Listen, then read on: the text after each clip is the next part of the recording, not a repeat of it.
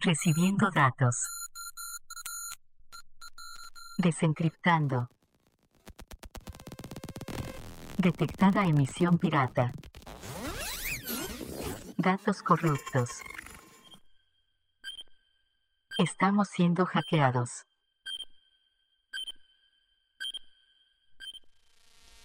Bienvenidos al programa Pirata Hora Crítica, emitiendo desde la clandestinidad para toda la esfera humana. Si estás escuchando esto, eres la resistencia.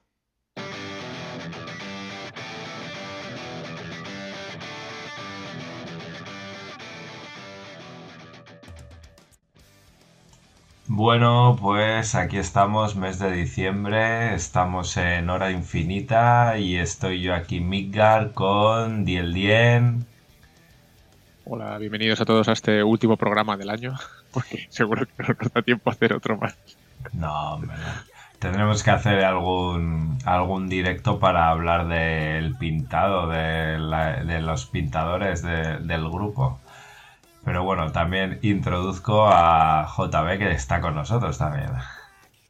Hola, muy buenas gente. Eso, el, el directo yo creo que se nos va para año nuevo, o sea que, que será el último, seguro. Eh, hasta- ahí hasta el último día del año Claro. para pintar miniaturas. Al- alguno añade, añade ahí A- el último alguno- día todavía. Alguno entre que, entre que, sí, entre que acaba la, la cena y ponen las uvas, se pone, mete una mini ahí entre medias. Bueno, ¿qué tal? ¿Qué... Bueno, antes de empezar, comento un poco lo que, lo que os encontraréis en este programa, vamos, porque vamos a saltarnos un poco el ritmo habitual. Tenemos grabada sección con Harlock de Conviérteme en Orca, así que vamos a continuar con el tercer episodio de, pues bueno, nuestra pequeña academia para infiniteros. Y luego, bueno, nosotros vamos a hacer un poquito de, mix. Vamos a hablar de la misión que nos quedó por comentar, que en principio, bueno, pues era operaciones de resiliencia. Vamos a hacer una pequeña reseña de, de la misión y de cómo va y vamos a dar nuestra opinión. Y luego vamos a meternos en un pequeño debate, desbarre de qué ha sido el año 2023 y qué esperamos para el 2024. Así que esta vez no vais a tener ni reglas ni perfiles, pero bueno, hablaremos de, de resiliencia. Antes de todo, chicos, ¿qué tal? ¿Qué habéis estado haciendo últimamente? Dani, ganar torneos. Eh, sí, efectivamente, justo ayer, domingo. eh, aprovechamos que el, el- la Orca Suprema, el jefazo no estaba presente y todos los segundones nos hicimos un torneo. Y, y gané yo, porque fue así, gané yo, ¿qué vamos a hacer? Y, y nada, muy, muy contento con mi compañía blanca, torneito ganado. Seguimos con la liga, que somos 22. Algunos llevan ya tres partidas jugadas, otros no han empezado todavía, como es liga abierta, pues bueno. eh, tengo que ver al final de, de día hasta el 18 de febrero. Tengo que ver al final del periodo cómo, cómo se organiza esto, porque hay algunos que, que sí, sí, me apunto y, y no aparecen hasta que queda una semana. Pues entonces no es plan igual, pero, pero bueno, no, de momento la gente se está aportando, muchas partidas, muchas, bastantes partidas buenas ya jugadas. Y nada, la gente de momento muy contenta. Así que a ver, a ver si redondeamos la liga y no falla ninguna partida, que bueno, siempre, Será siempre existe este riesgo con, con cosas tan, tan largas. Hmm. ¿Y tú, Jaume? Pues Nosotros estamos ya con los playoffs de, de la liga, donde yo he perdido miserablemente ante el Lobo Férreo. Hombre. Y queda ya por jugar, me parece que una semifinal y la final. Estamos ya terminando la liga y en enero empieza empieza la nueva. Eh, En enero empezamos ya nueva liga. Así que, que nada, no, no ha habido mucha sorpresa. Está todo el- prácticamente todo el mundo que tenía que estar en playoffs en playoffs y ya están las orcas Pegándose. dándose de bofetadas entre ellas. bueno, nosotros aquí hemos empezado la liga, que estaba costando que arrancara la liga de después de, de verano. Acaba de empezar ahora. Tranquilidad. Un poquito, sí. No, hombre, es que el War Cordania ha estado, ha estado desaparecido en combate y de hecho no puede jugar, o sea, no se ha apuntado a la liga, entonces yo creo que faltaba aquí un poco de coordinación o, o echarnos una mano entre varios para arremeter con esto. Pero nada, ya está en marcha y hemos jugado primera jornada y justo en la primera jornada teníamos operaciones de resiliencia para probar la misión, así que muchos es creo que la primera vez que la jugamos. Nosotros también la pusimos justo hace una jornada o dos en la liga. Y también aproveché para pedir un poco de feedback a la comunidad, a ver qué opinaba, a ver qué les había parecido y, y todos van más o menos por el mismo camino. Pues bueno, si queréis, pasamos ya directamente a, a comentar qué es operaciones de resiliencia, eh, cómo se juega, qué, planteamientos hacemos y demás.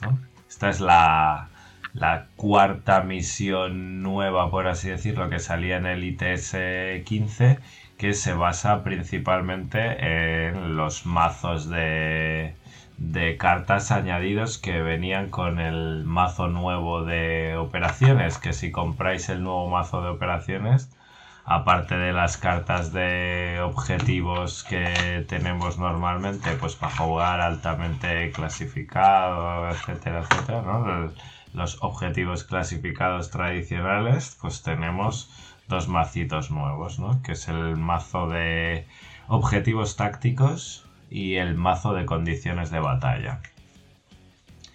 Y entonces, bueno, pues en operaciones de resiliencia se basa en hacer una disposición genérica de...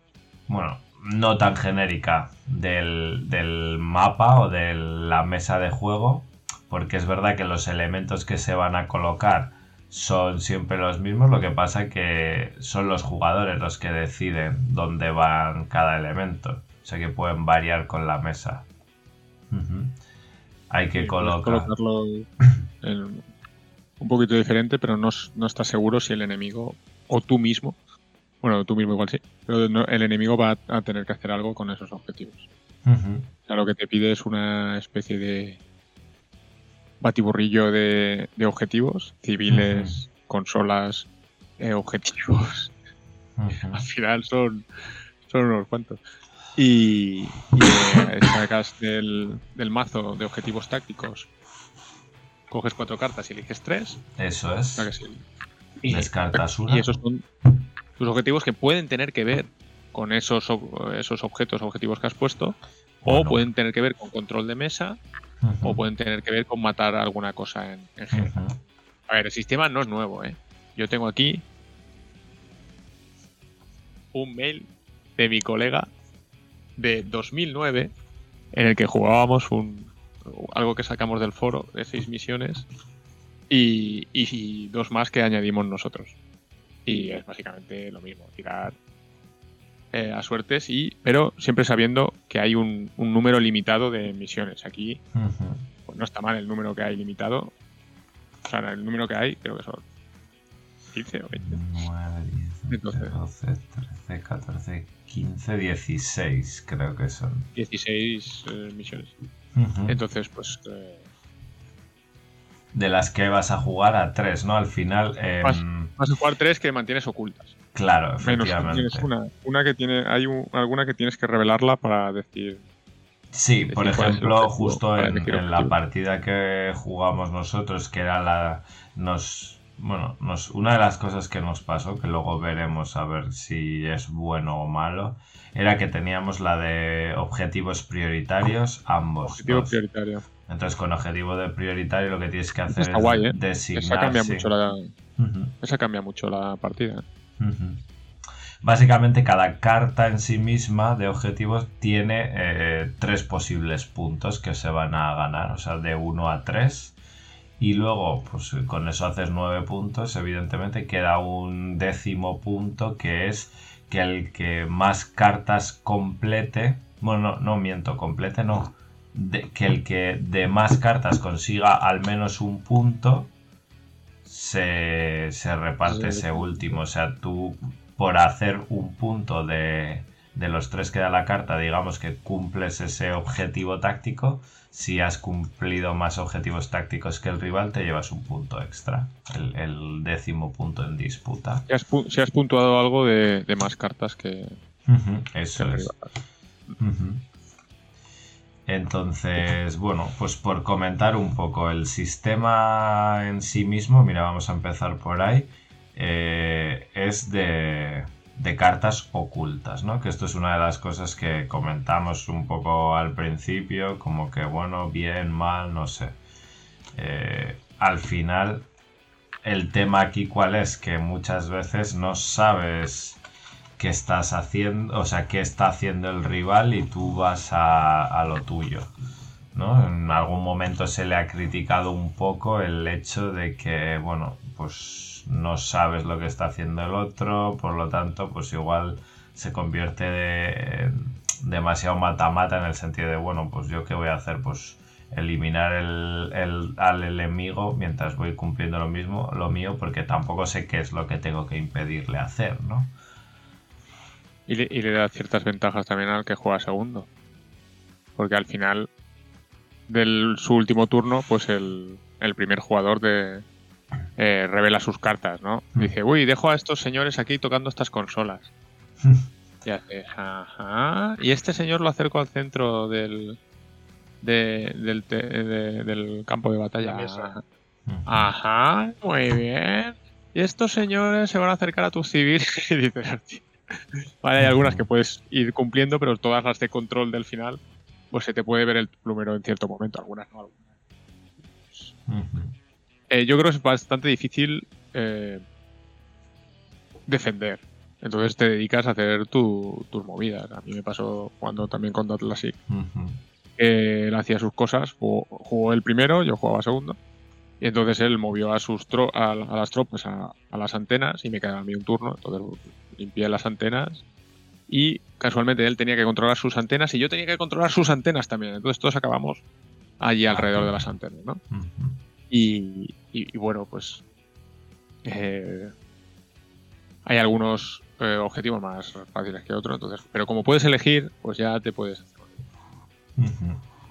Ese grado de no saber lo que está haciendo el otro a veces es bastante extremo, porque hay algunos que es el de el rey de la colina, que es controlar la zona de zona de control, digamos, del centro de un círculo de 20 centímetros de radio, del centro de la mesa de, la mesa de juego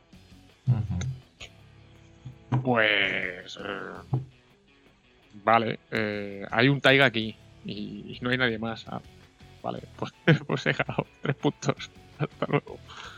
no, sé,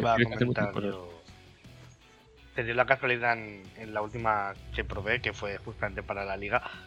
Te dio la casualidad de que le hice un 10-0 al oponente porque él simplemente no podía hacer nada. Mis misiones fueron la de quitarle puntos de estructura a la baliza, la de controlar objetivos propios y la del centro. Entonces, yendo segundo, le puse a Uxia lo más protegida posible prácticamente en su despliegue. Y mi primer turno fue mover, mover, mover cargas de. Y con eso hice tres puntos. Y es que las otras dos eran controlar objetivos propios y el centro. Entonces mi partida fue y harás lo que quieras hacer. Que yo al final, al final de la partida hago un mover, mover, mover, mover, otros 6 puntos. Sin nada que puedas hacer para evitarlo, porque no sabes qué es lo que tengo que hacer, no tampoco te estoy dando pistas ni pie a ello, porque ni he puesto tropas cerca de ningún sitio, ni nada. Simplemente tengo dos o tres camuflados por ahí que al acabar van a hacer un mover esquivar para perder el marcador y ponerse en contacto con el objetivo para controlarlo y un poco más. A mí, a mí me gustaría la opción de que por lo menos dos de las misiones las tuvieras que poner boca arriba. Y fueran. Sí. O sea, que las tuvieras que declarar públicas. entonces así, pues el otro, lo que, lo que decía Jaume, que se nos ha caído, de, de Uxia, si dices, bueno, pues tengo que ponerle, tengo que destruir tu baliza, pues, pues ya sabes, no, seguro que no revelarías esa, ¿no? Pero, pero ya sabes que tienes que proteger a la baliza y que al camuflado que hay ahí justo al lado mirando a la baliza con ojos tiernos, pues tienes que matarlo, ¿no? Por lo menos, no. Eh, eso una. O la otra, había una versión para 40.000 hace 25 años, cuando 40.000 yo, que era que si la declarabas, eh, o sea, si no la de, si, si no, Daba más Si no le decías si al rival la que revelabas. sí, correcto, si la revelabas te daba el punto extra final. Pero claro, las están escritas, yo creo que simplemente re- obligándote a revelar dos, que si tienes la suerte de que te toca la de la que hemos dicho que ya se tiene que revelar, pues oye, pues, Ujú. pues, enhorabuena, ya tienes una revelada, te toca revelar otra. Claro. Pues- Yo aquí, o sea, lo que veo es que Para realmente poder este- defender un poco, ¿no? Sí. Que si no es un poco fiesta. Yo lo que veo es que de este sistema en sí mismo se pueden sacar como dos o tres configuraciones de misiones, ¿no? Puedes sacar, pues un poco como haces en también contramedidas y altamente y así. O sea, puedes tener, vale, este sistema serían con tres cartas cada uno ocultas. Luego puedes hacer efectivamente lo, que dices tú. Cada uno tiene tres cartas diferentes y revelas dos y te quedas con una, por ejemplo, y que la oculta, no sé, del cuarto punto si la revés, si la consigue, lo que sea. O puedes hacer un sistema en el que, por ejemplo, sea compartidas. Pues ya está. Pues eh, de repente sacas tres cartas y las tres son para el mismo. Incluso mezclar y pues, o sea, para las tres son para los dos. O puedes hacer dos compartidas y cada uno en secreto una elegida entre dos, ¿no? O sea, al final este sistema de, de, de Pues tener una baraja ¿eh? de cartas te permite eh, variar y dentro de la misma sistemática sacar pues submodos de juego, por así de Y la que tienes oculta, pues igual te interesa pillar una que no sea tan evidente o que no sea tan di- fácil, o sea, complicarte un poco de la vida para que no sea tan fácil de defender o de prever y entonces pues ya tiene un poquito de jueguito. Bueno, vamos a hacer, espera, un resumen de todo lo que hay que poner en la, en la mesa. Porque. Eso es un punto Es que importante a mí. todavía- la todavía no hemos mayor contado. queja. La El mayor mazo de queja que con- he tenido. que falta Sí. el mazo de condiciones de batalla también. Efectivamente, nos La- estamos olvidando de las condiciones. Vale, Yo los tengo elementos una tácticos. queja. Yo tengo una queja de la mayoría de jugadores. Que es la cantidad de cosas que hay que poner en mesa y que tener en cuenta. A nosotros se nos olvidó varios turnos que habían también torretas por ahí en partida. Ah, uy, la y torreta. después- Las torretas sí salen son muy guays, tío. Y des... a mí se me hacen muy pesadas. Y después Sí. del tema de condiciones, es que hay muchas cartas que directamente es. Para la mayoría de facciones no hay condición. Muchas de terreno desértico, muchas veces que dices.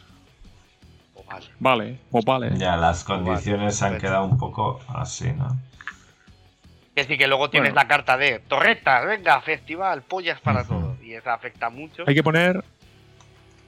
Hay que poner Claro, dos balizas vamos a que van repasar eso en, es. en la línea, en tu línea De, de- final de- o del al final de la despliegue. zona de Del despliegue, despliegue. ¿vale? O sea, La 30. línea, más- la línea externa de tu despliegue. Ahí hay que colocar Que dos a estas habrá que destruirlas, o habrá que cogerlas y llevárselas, o habrá que hacerles alguna movida. Hay un par de objetivos. Esas no están en un punto fijo, sino que tú te las puedes colocar tácticamente En a lo largo de la línea de, la del límite de la zona de despliegue en cualquier. Después hay otros elementos que llaman Viper, que cuando tienes que hacer Viper, la triangulación y alguna más, es que, que pones como un... Un token Una- que pone tus Y entonces, tropas. Claro, cada tropa lleva un Viper que lo puede dejar en algún sitio. Te pedirán que lo dejes aquí o allí, o en la zona de despliegue del enemigo, o donde sea. Ujú. Luego hay Cuatro civiles. cuatro civiles. Cuatro Cuatro. civiles por Cuatro. cada ¿Qué uno. hacen falta? ¿Qué hacen falta? No, porque después le haces la misión a dos y te dan todos los puntos. Y dices. ¿por qué me obligas a poner cuatro? Manolo, que son cuatro, que, que este- esto parece pa- parece la calle la calle Colón en, en, en Navidad, tío, todo lleno de gente allí. Bueno, lo- bueno, las balizas, los civiles, cuatro. Los vipers que llevas tú, que bueno, esos no aparecen. Las torretas defensivas sí salen. Y después están los objetivos, Sí, Que lo son que tres. son los objetivos generales. Tres por cada jugador. Tres por cada jugador. Están escritos. Sí, también cada uno va como a una franja diferente. Tienes la línea en la que claro, salen los las balizas, luego los HVTs que salen de esa línea hasta 10, porque digamos que en la zona central tienen que ir los objetivos. O sea, es verdad que dentro del mapa no se, no se mezclan, por así decirlo. Porque van cada uno en van franjas ah, diferentes. hasta, hasta 20 centímetros de la línea central en tu zona de. Entonces, digamos que tienes balizas, civiles, objetivos. Y los Vipers, la gracia está, que, que es una de las misiones que había aquí ya en 2009, que es que tú pones el Viper y te lo pueden destruir. Entonces tienes que poner igual más Vipers de, de los que necesarios por si te alguno. Entonces esa, esa la, de, la de Vipers está, está guay. Esa misión. ¿Vale? Y entonces, aparte de tus misiones, han puesto un mazo pequeñito de condiciones de batalla. Que tenemos eh, condiciones por todos los terrenos. Terrenos. Puedes elegir o una franja en el centro o poner dos plantillas normalmente. Una franja estrecha y en esa pasan pues eh, a los que tienen el terreno en concreto les dan una habilidad. Pues en gravedad cero creo que les dan super salto, pero acuérdate, acuérdate, y en- no se puede medir en Infinity, entonces cuando estás casi en, en la franja, ¿cómo te lo montas para... eh, ahora tengo que medir el del centro. Mm, un poco raro esto. Pero bueno, pues Ujú. tenemos combate espacial, combate selvático, combate desértico, combate Ah. acuático, combate ártico, Ujú. ¿vale? Y El urbano es un poco especial porque el urbano hace que todas las tropas tengan más 2,5 al primer valor de movimiento, o sea que de repente se mueven muchos más. ¿Vale? Después aprovechan la regla de CQB, que está interesante, que de repente te toque hacer CQB, que es la que eh, los ataques a más de 80 fallan automáticamente, el Close eh, Quarter Yo me esperaba Em, que todas las condiciones fuesen más así, que variasen Sí. de.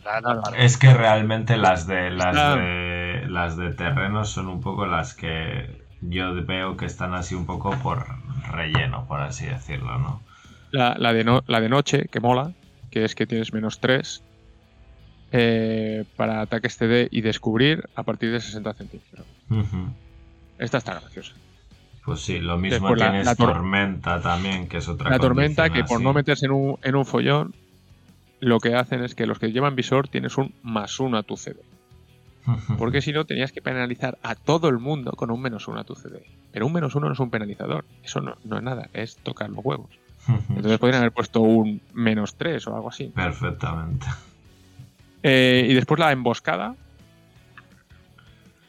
Estas son la- las de locura. Estas dos son las de locura. La emboscada es que puedes meter tres minas eh, camufladas en tu zona de despliegue. O hasta 10 centímetros de esta. O sea, ya empieza a haber más gente. Entonces, recordemos, dos balizas, Cuatro civiles, dos balizas, cuatro tres civiles, objetivos. objetivos, Tres objetivos. tres minas. tres minas. Y entonces el otro colega todo esto puede por decir jugador. que Claro, Sí, sí, o sea, tres minas cada jugador. Esto cada vez que le toca a uno, eh, le- o sea, las minas las ponen los dos. Y el otro, el magnífico este, que siempre sale, esta carta está trucada, es el fallo de, dis- de- de sistema de, eh, de defensa, que es que cada jugador pone dos torretas, dos torretas F3, Ujú. que son hostiles contra los dos jugadores. O sea, que no te puedes poner la- las tuyas demasiado flipado, porque igual te toca matarlas. ¿Y qué pasa con esto? Que toda la partida se convierte en un te ora esto y la torreta. Te ora esto y la Y la torreta. torreta. Porque con cuatro torretas Sí, en media sí. mesa, prácticamente Sí, hagas la lo que hagas, bien. va a haber una torreta. Pero a la vez eso evita un poquito el, el wipeout de, de primer de primer turno, ¿eh? porque estás entretenido con las torretas allí haciendo el tonto. Si una torreta se pone burra, que suele pasar, y eso que son malísimas, es que no le dan a nada. Pero, Pero si están bien como- colocadas, ojo, ¿eh? pero siendo que es una misión en la que ya favoreces mucho al segundo, y encima el primero tiene que perder órdenes. en Tiene cuatro las- torretas. las torretas Claro, pero, para pero que si no tú te le pones a cada cosa que haga. tú lo que tienes que intentar es que tus dos torretas no te fastidien el plan. ¿sabes? Ya Claro, pero. Que hay gente, hay gente que se las pone. Hay gente que se las pone y les dices, hostia, las has puesto mejor que yo, ¿eh? Para matarte a ti. Están molestando más las tuyas que las mías. Entonces, pues bueno, es como un, unas cosas así random que, que pasan también en la partida. Pero que a la vez eso, puedes acabar, atención, entonces con un montón de cosas, ¿no? Más todo lo, todo lo anterior, más tres minas en cada despliegue, más dos torretas por bando, o sea, cuatro torretas en el centro. Una juerga. Pero bueno, pues eso. Eh, la ventaja del sistema es que las listas que puedes jugar son listas de lo que quieras. Si no quieres llevar ningún especialista, pues no llevas ningún especialista. Pues no. Los observadores de artillería, si no van a marcar a nadie, pues no los necesitas. Los, los médicos, pues para curar a gente, para otra cosa no te sirve. Eh, pues, ingenieros no hace falta que ponga. Lo único que necesitas. Porque la baliza necesitas antimaterial para romperla o le puedes meter con lo que quieras. La de. La de. La de re- quitarle estructura. La de quitarla. Es que yo he, he jugado la que se llevan las pistas. Ya, ya, ya. Que llega uno y dice hasta luego y se pira. Es que como, con la como tenía unas cargas de a mano, no, le, no me lo pensé mucho. Ay, ¿cuál, cuál era? Pero La puede que sea. Pues, pues, al final de la partida, el jugador obtiene un punto de objetivo por tener capturada una de las dos balizas. Esta es la de capturar. Pero capturarla es estar en contacto, no es llevársela. A ver si no hay de llevarse y, lo entendió mal el que jugó tanto. Ay, en cada estructura que haya perdido, una baliza enemiga hasta un máximo de 3 Sí, pues le podrás, le tendrás que hacer. A ver, está aquí. Son, suelen ser iguales. Pero... Baliza, pipi, pipi, pipi, pipi, pipi. Pa, pa, pa. Ah, Se puede curar las y se destruye solo antimaterial. No dañadas Solo pueden por propiedad antimaterial. antimaterial. Eso, sí, Efectivamente. pues es lo único, lo único que la Sí, tienes que tener cosas antimaterial que son cargas de y armas de combate cuerpo a cuerpo de A, T, T2 y explosivas. Sí. Sí, y luego como detalle, las, las del Viper, las tropas especialistas tienen un Viper extra. Entonces, las tropas normales llevan uno y las especialistas pueden poner dos. Está bien para que te empieces a acostumbrar a poner especialistas de cara a jugar después. A ver, te puedes poner unas listas bastante más relajadas. Porque como te eliges las misiones, si tienes unas- una lista con menos órdenes, con tropas más buenas pero menos órdenes, te puedes elegir una. descartar la misión que te obligue a irte hasta el despliegue enemigo a poner vipers y tal. Pues paso de todo. Dices, yo con mis tíos gordos, con mis cuatro tíos gordos, me voy a controlar el centro del campo y a controlar mis objetivos y hasta luego.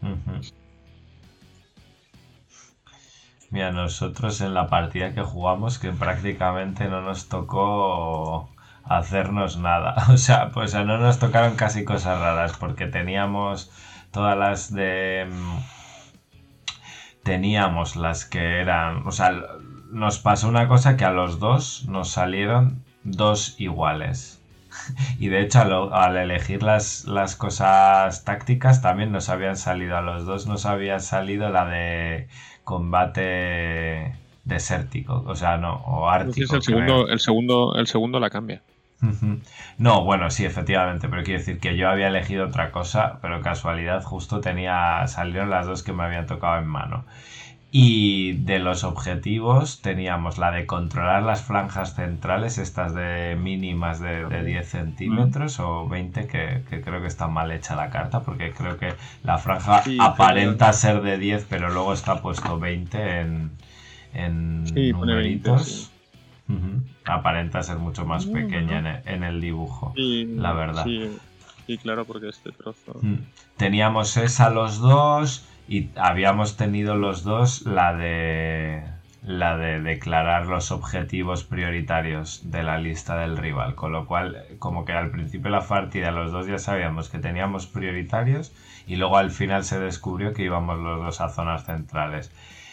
Y yo tenía la de supervivencia, que era que me sobrevivieran tropas, y el rival tuvo la de HVTs, que prácticamente como en el turno 2 de su ronda pudo hacer a dos HVTs, pues hombre, porque está al final con cuatro te van a quedar dos relativamente cerca. O sea, es que es una cosa que si Hay demasiados. se- claro, que si se pudieran poner, o sea, si incluso tú poniendo tres ya pues ya vas a separar cada uno, pero si tienes que poner cuatro, mm, por narices van a estar dos en menos de 20 centímetros. Al final que tienes una anchura de 120 dividida entre No, no cuatro, puedes ponerlos eh, en lo alto de edificios porque tienen que estar en en cota cero. suelo siempre.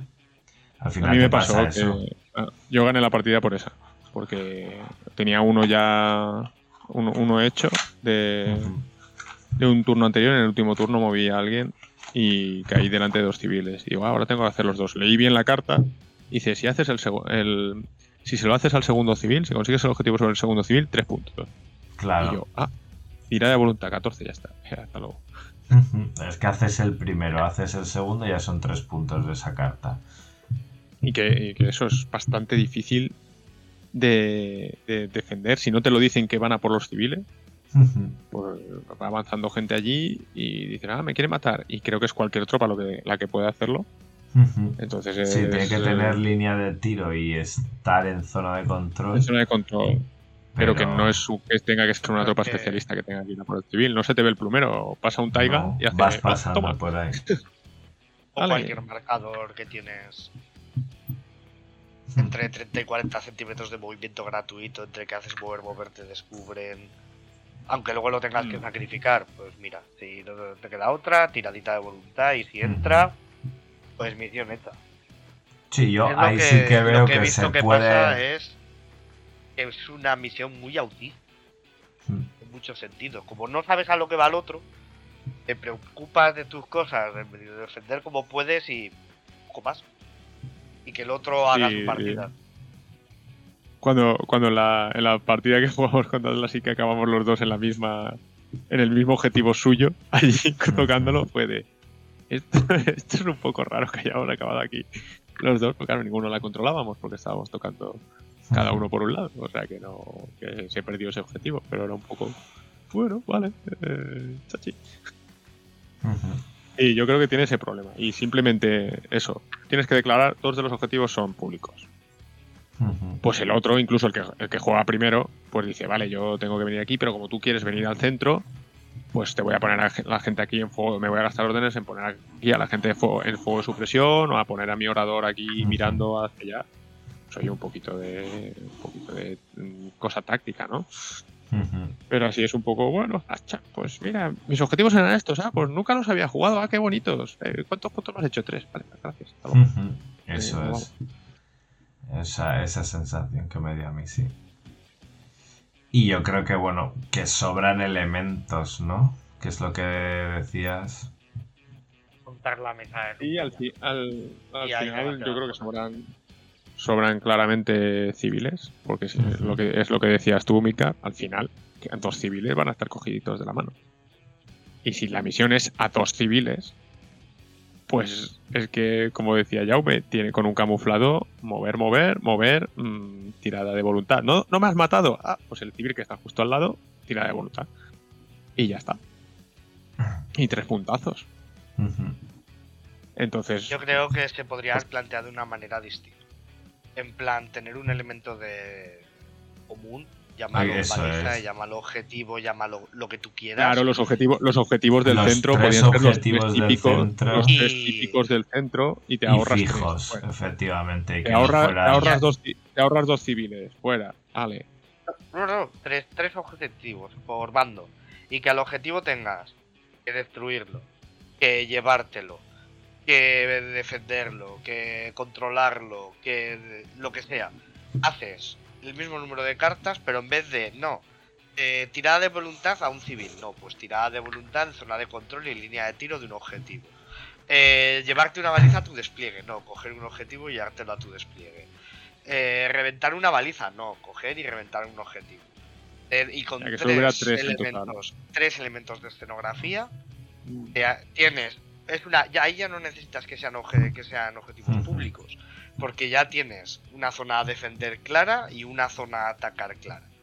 Luego ya tienes la suerte o la mala suerte de que te toque puedes controlar, a lo mejor te toca controlar los tuyos, a lo mejor te toca destruir un enemigo y que luego se pueden seguir haciendo misiones como la de controlar el centro, controlar los cuadrantes, que Sí. todas esas son misiones y más tipo de misiones que no requieran elementos en mesa. Claro. Es que el problema es ese, el problema es que hay tantísimas cosas en mesa que cada 10 centímetros tienes algo. Porque un civil te empalma Yo con no- un objetivo, que te empalma con una baliza, que te empalma con otro objetivo, que... Yo, yo ahorraría, por ejemplo, en eso, en los objetivos que cada uno tiene sus tres. Qué absurdo es controlar tus objetivos, porque además es que te los pones tú, te los controlas tú y el. y, hostia, ¿por qué me voy a ir hasta allí a matarte a la gente? Y, e- y evitar Claro, que controles tus Si objetivos. encima yo no los y juegas- conozco si juegas y segundo- encima no tengo... Y juegas segundo es absurdísimo, porque el otro no se va a poner a cubrir tus objetivos. Entonces, si estuvieran en el centro, ya sabes que ahí eso tienes que vigilarlo. Tres, las dos balizas, pues o una baliza o dos balizas, eso bien. Ujú.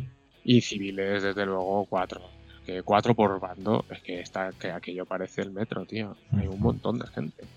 Que en la propuesta de JB al final sí que puede implicar tener que modificar cartas y que al final es Claro, yo modificar un mazo reci- recién sacado, pero prácticamente eso, eliminando elementos que al final van en la descripción de la misión, conservando las cartas igual igual, puedes hacer que la partida fluya diferente. Ah, lo que pasa es que sí, sí que te habla de. En Rapto y demás, sí que te habla de HVTs. Ujú. Esos los bueno, HVTs. quitando... En quitando Rapto, en Rapto alguna tienes que llevarte cuatro. ¿eh? Te iba a decir, quitando alguna tipo, la de Caseback y demás, la de Ciberback. Las demás se pueden aplicar todas a un objetivo Ah, mira, en, en Rapto te vale un punto cada uno. Ah, dos puntos. Ah, no, dos puntos de objetivo. Solo te puedes llevar dos y si uno está en tu zona de despliegue, te dan el tercero. No hacen falta cuatro civiles. Cuatro civiles es demasiado fácil. Y alguna misión civiles. igual más fácil que otra. Sí, ahí, claro, siempre va a haber misiones más fáciles. A ver, esto es un poco pachangueo, ¿sabes? Sí, pero y para Como eso eliges- tienes tres, efectivamente. Como, eli- como eliges, pues tienes que intentar no complicarte la vida. Pero hay algunas que parecen muy mucho más difíciles, como controlar la, la franja central, pero según cómo vaya la, La partida, partida igual es fácil. y el otro tiene los objetivos en, en otro lado, pues mm, se te va a ocurrir poner, aparte de hacer tus objetivos, poner a gente en la zona central y en el círculo este de 20 centímetros de radio alrededor del centro y en el cuadrante que tienes delante a la derecha y el que tienes eh, delante a la izquierda, pues ay, ya, no, eso no se puede controlar. Pero bueno, para una pachanguita está bien y se pueden Sí. ver tropas un poco diferentes, pues puedes jugar tu- tus cosas favoritas sin que Yo en cualquier caso, y después de todo esto que hemos dicho, a mí la sensación que me deja la misión es agradable. O sea, me, me ha gustado jugar la misión y, y es entretenida. Ya te digo, lo, lo peor a nivel gameplay es montar la meta, que es un peñado. Pero la misión es tranquila, es entretenida y. ya está. Bueno, aprovechas para, para ir charlando con el rival mientras vais haciendo. ¿Y ahora qué tenía que hacer? Me vas colocando aquí tres. Venga, y ahora. Uy, nos hemos- además Nos está hemos, todo olvidado los, muy- nos hemos olvidado los civiles. ¿Cuántos civiles eran? Cuatro. Madre mía, no me caben. Vamos a ver dónde nos ponemos. A media partida. Uy, las balizas no era una, no, son dos. Anda, y los objetivos, estos no eran compartidos. Ah, sí, ya, ponte una ahí, ya, da de falta. La mitad de las partidas acaban así. Acaban, ay, había que encontrar los cuando- objetivos. Bueno, pues. Cuando pones las. Te lo convalido. montas una mesa estándar y te das cuenta que no da para cubrir todo bien. Eh, coges tus cuatro civiles y dices, es que uno lo voy a tener que meter sí o sí en mitad del campo. Es que no tengo ya más sitios donde poner cosas. Voy a regalarle este civil. lo pongo allí. Sí, pero Bueno, bueno, de lejos no se, puede, no se les pueden hacer guarradas a los civiles. No es como no es como el clasificado ese de, de hacerlo observador de artillería. Entonces, en principio, si lo tienes bien cubierto, puede estar puede estar a- un poquito a, a descubierto. pero bueno. En resumidas cuentas, misión entretenida y más pues para pachangueo, igual para un torneo, con todo lo que el tiempo que se pierde en recolocar todo, complicado. Para- y luego para te vas a quedar con la sensación de que vas a jugar eh, tres cuartos de hora de partida en- para meter seis turnos. para un torneo lo que puede pasar es que haya, haya alguien que, que se vaya con la sensación de que le han tocado unas cartas de mierda. Pues igual haciendo las cartas comunes, como decía, pero claro, las cartas comunes tienen que ser públicas. Entonces, Ujú. eso Ya- mejoraría bastante. Sí, mejoraría claro, efectivamente. el- Pero en torneo con límite de tiempo es imposible. Y ya hay veces que Sí. solo en el despliegue te da la sensación de que el rival se ha comido demasiado. Ahora imagínate si tienes que sumar la colocación Tendría- de todos los elementos. Tendría que estar pre- preparado. O sea, Sí. esta mesa Y tiene estos, tres objetivos en este lado, estos tres objetivos en otro, estos civiles y estos civiles y estas balizas, no las toquéis. Eh, ¿Qué lado eliges? Y eliges en función del que veas que está más chulo. O algo así, pero pff, si cada uno tiene que poner sus cuatro civiles o no sé qué. mierda. Y sus. Y sus. Y después las. Las torretas y las minas. Ya eso. Empezamos. Bueno, pues nada, esto era objetivos de resiliencia. Mm. Bueno, estamos aquí con Harlock. Buenas, Harlock, ¿qué tal? Hola a todos. Estamos de nuevo en una sección en Conviérteme a Orca, la sección para novatos o gente que quiere progresar en el, en el mundo de Infinity. Yo voy haciendo anotaciones, aunque bueno, ahí me va, ¿eh? La- todavía la última partida que jugué me volvieron a palizar, así que no, no debo de haber tomado bien los apuntes. No, no es cosa de un día. Exactamente. Mira, yo diría, hasta ahora hemos visto la lista de ejército, hemos visto cómo, cómo desplegar y yo creo que mi, mi error en esta partida quizá fue intentar abarcar demasiado en el primer turno. Tenía que haber ido igual más relajado y no haberme echado tan pa'lante y no sé, tiré mucho con las dos Warband que tenía y luego quizás no me quedé en buena posición con algunas miniaturas. Pero bueno, hoy estamos para dar el siguiente paso, ¿no? Después de haber hablado eso, como digo, de, de la lista y del despliegue, pues vamos a pasar a, a un paso más allá, a reconocer un poco qué es lo que tiene en el despliegue el rival o en su lista y ver un poco las, las amenazas que nos puede presentar para intentar buscarle nosotros alguna, alguna solución o no, ya veremos, o cómo, cómo empezar la, la partida en, eh, en ese turno cero de planteamientos todavía.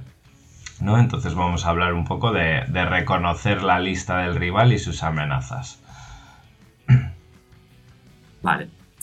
Aquí dividiremos un poco, porque es un poco diferente si vas primero o si vas segundo, ¿no? Claro, Si vas...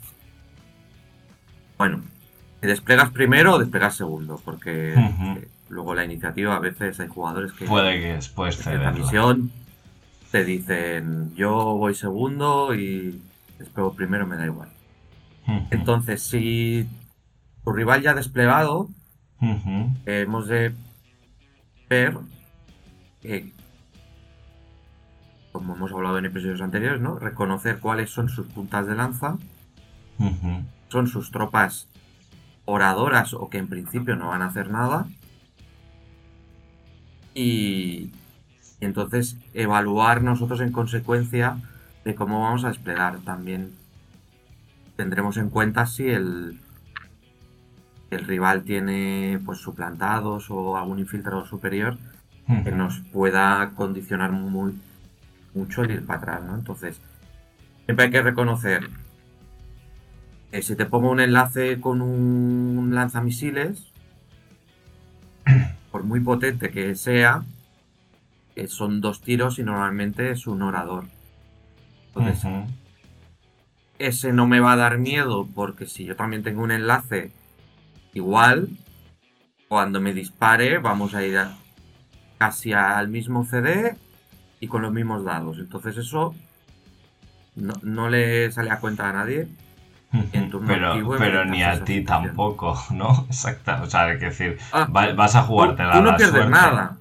Bueno, Tú no pierdes nada. Él, él pierde una orden que en el mejor de los casos sí te lo mata.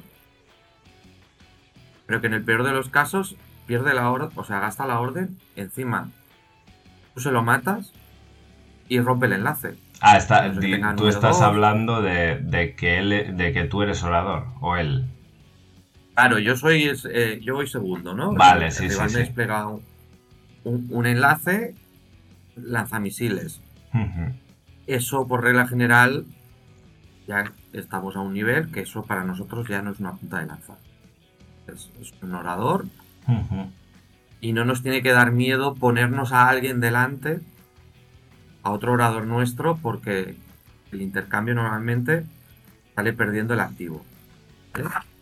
Sí. Eh, si nos mete un TAC con cañón magnético hiper rápido, pues hombre, no pongamos algo blando delante eh, que encima nos deje fuera de rango enseguida y cosas así.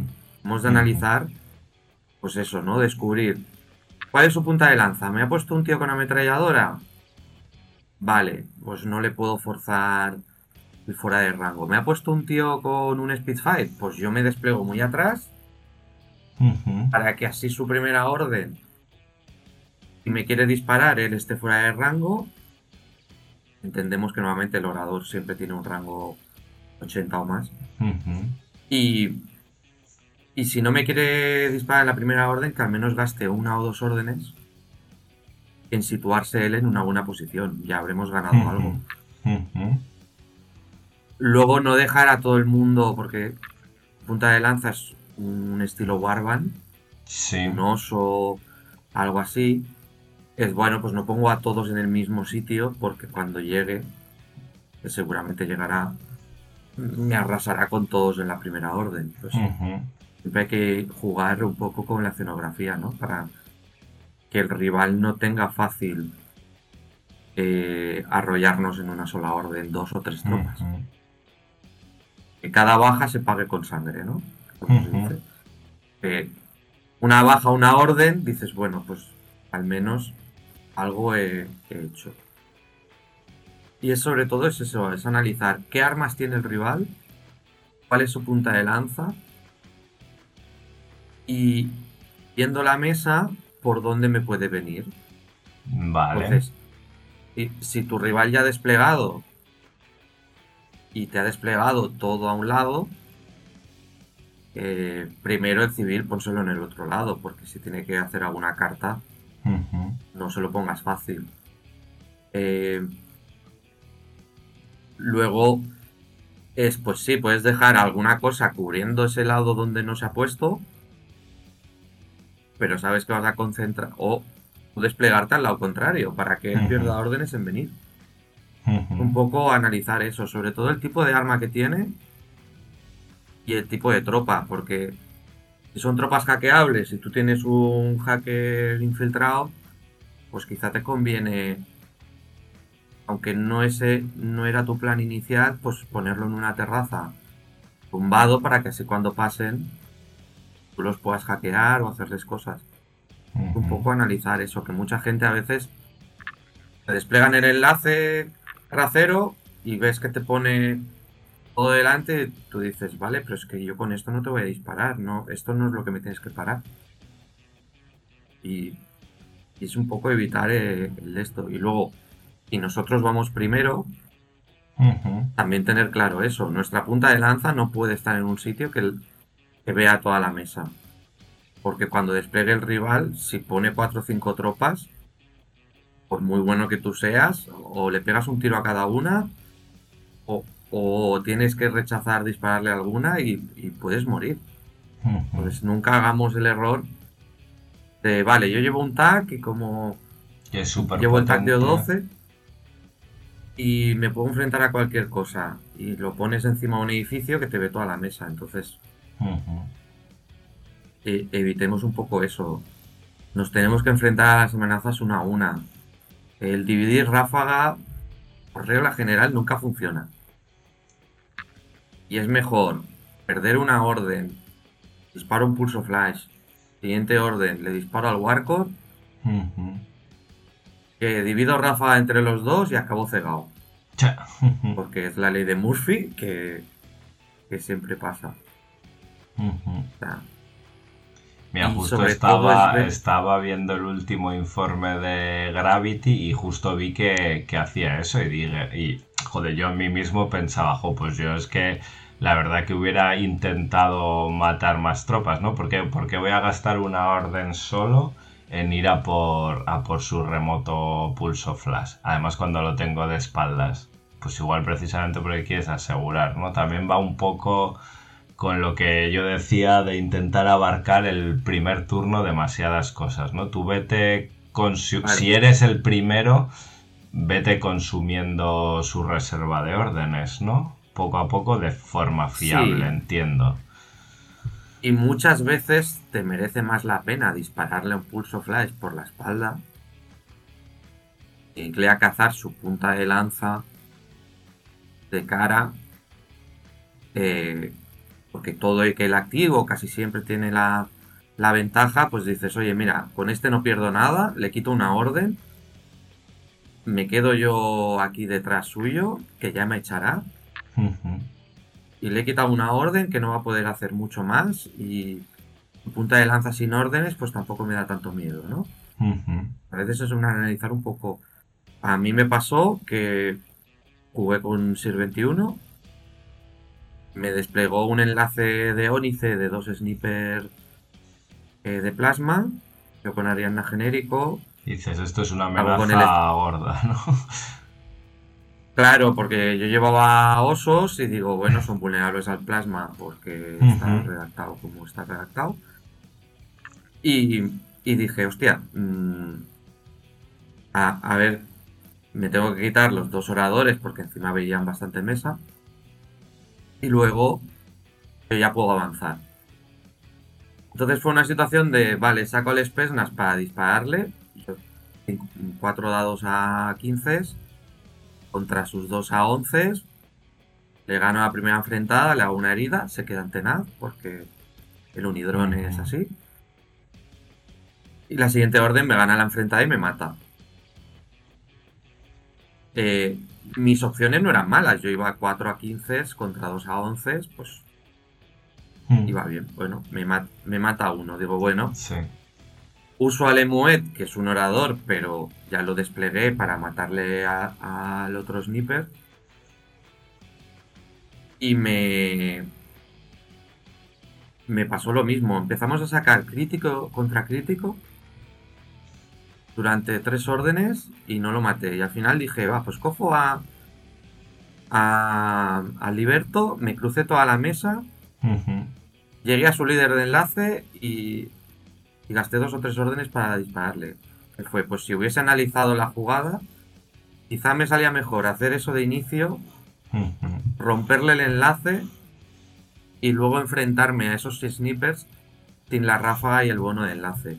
Entonces a veces hemos de, de decir, bueno, si yo tengo una tropa que encima, como el Liberto, que es buenísima, eh, que no me. que no vale nada. Y puede llegar al despliegue rival, meterse en medio de un enlace y empezar a tirar escopetas. Ujú. Porque estoy perdiendo el tiempo en. en otras cosas, ¿no? Entonces Bueno. a veces es eso, ¿no? Analizar bien, Pero tú ahí... pararte a analizar. Sí.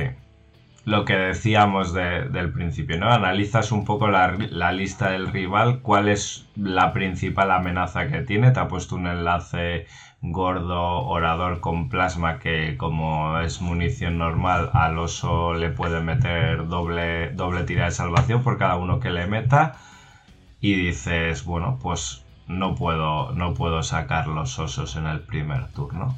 ¿No? Porque, o sea, Claro. ahora mismo lo que más daño me va a hacer es esto, mientras que con otras tropas quizás lo puedo enfrentar mejor o, o voy a llevarme menos.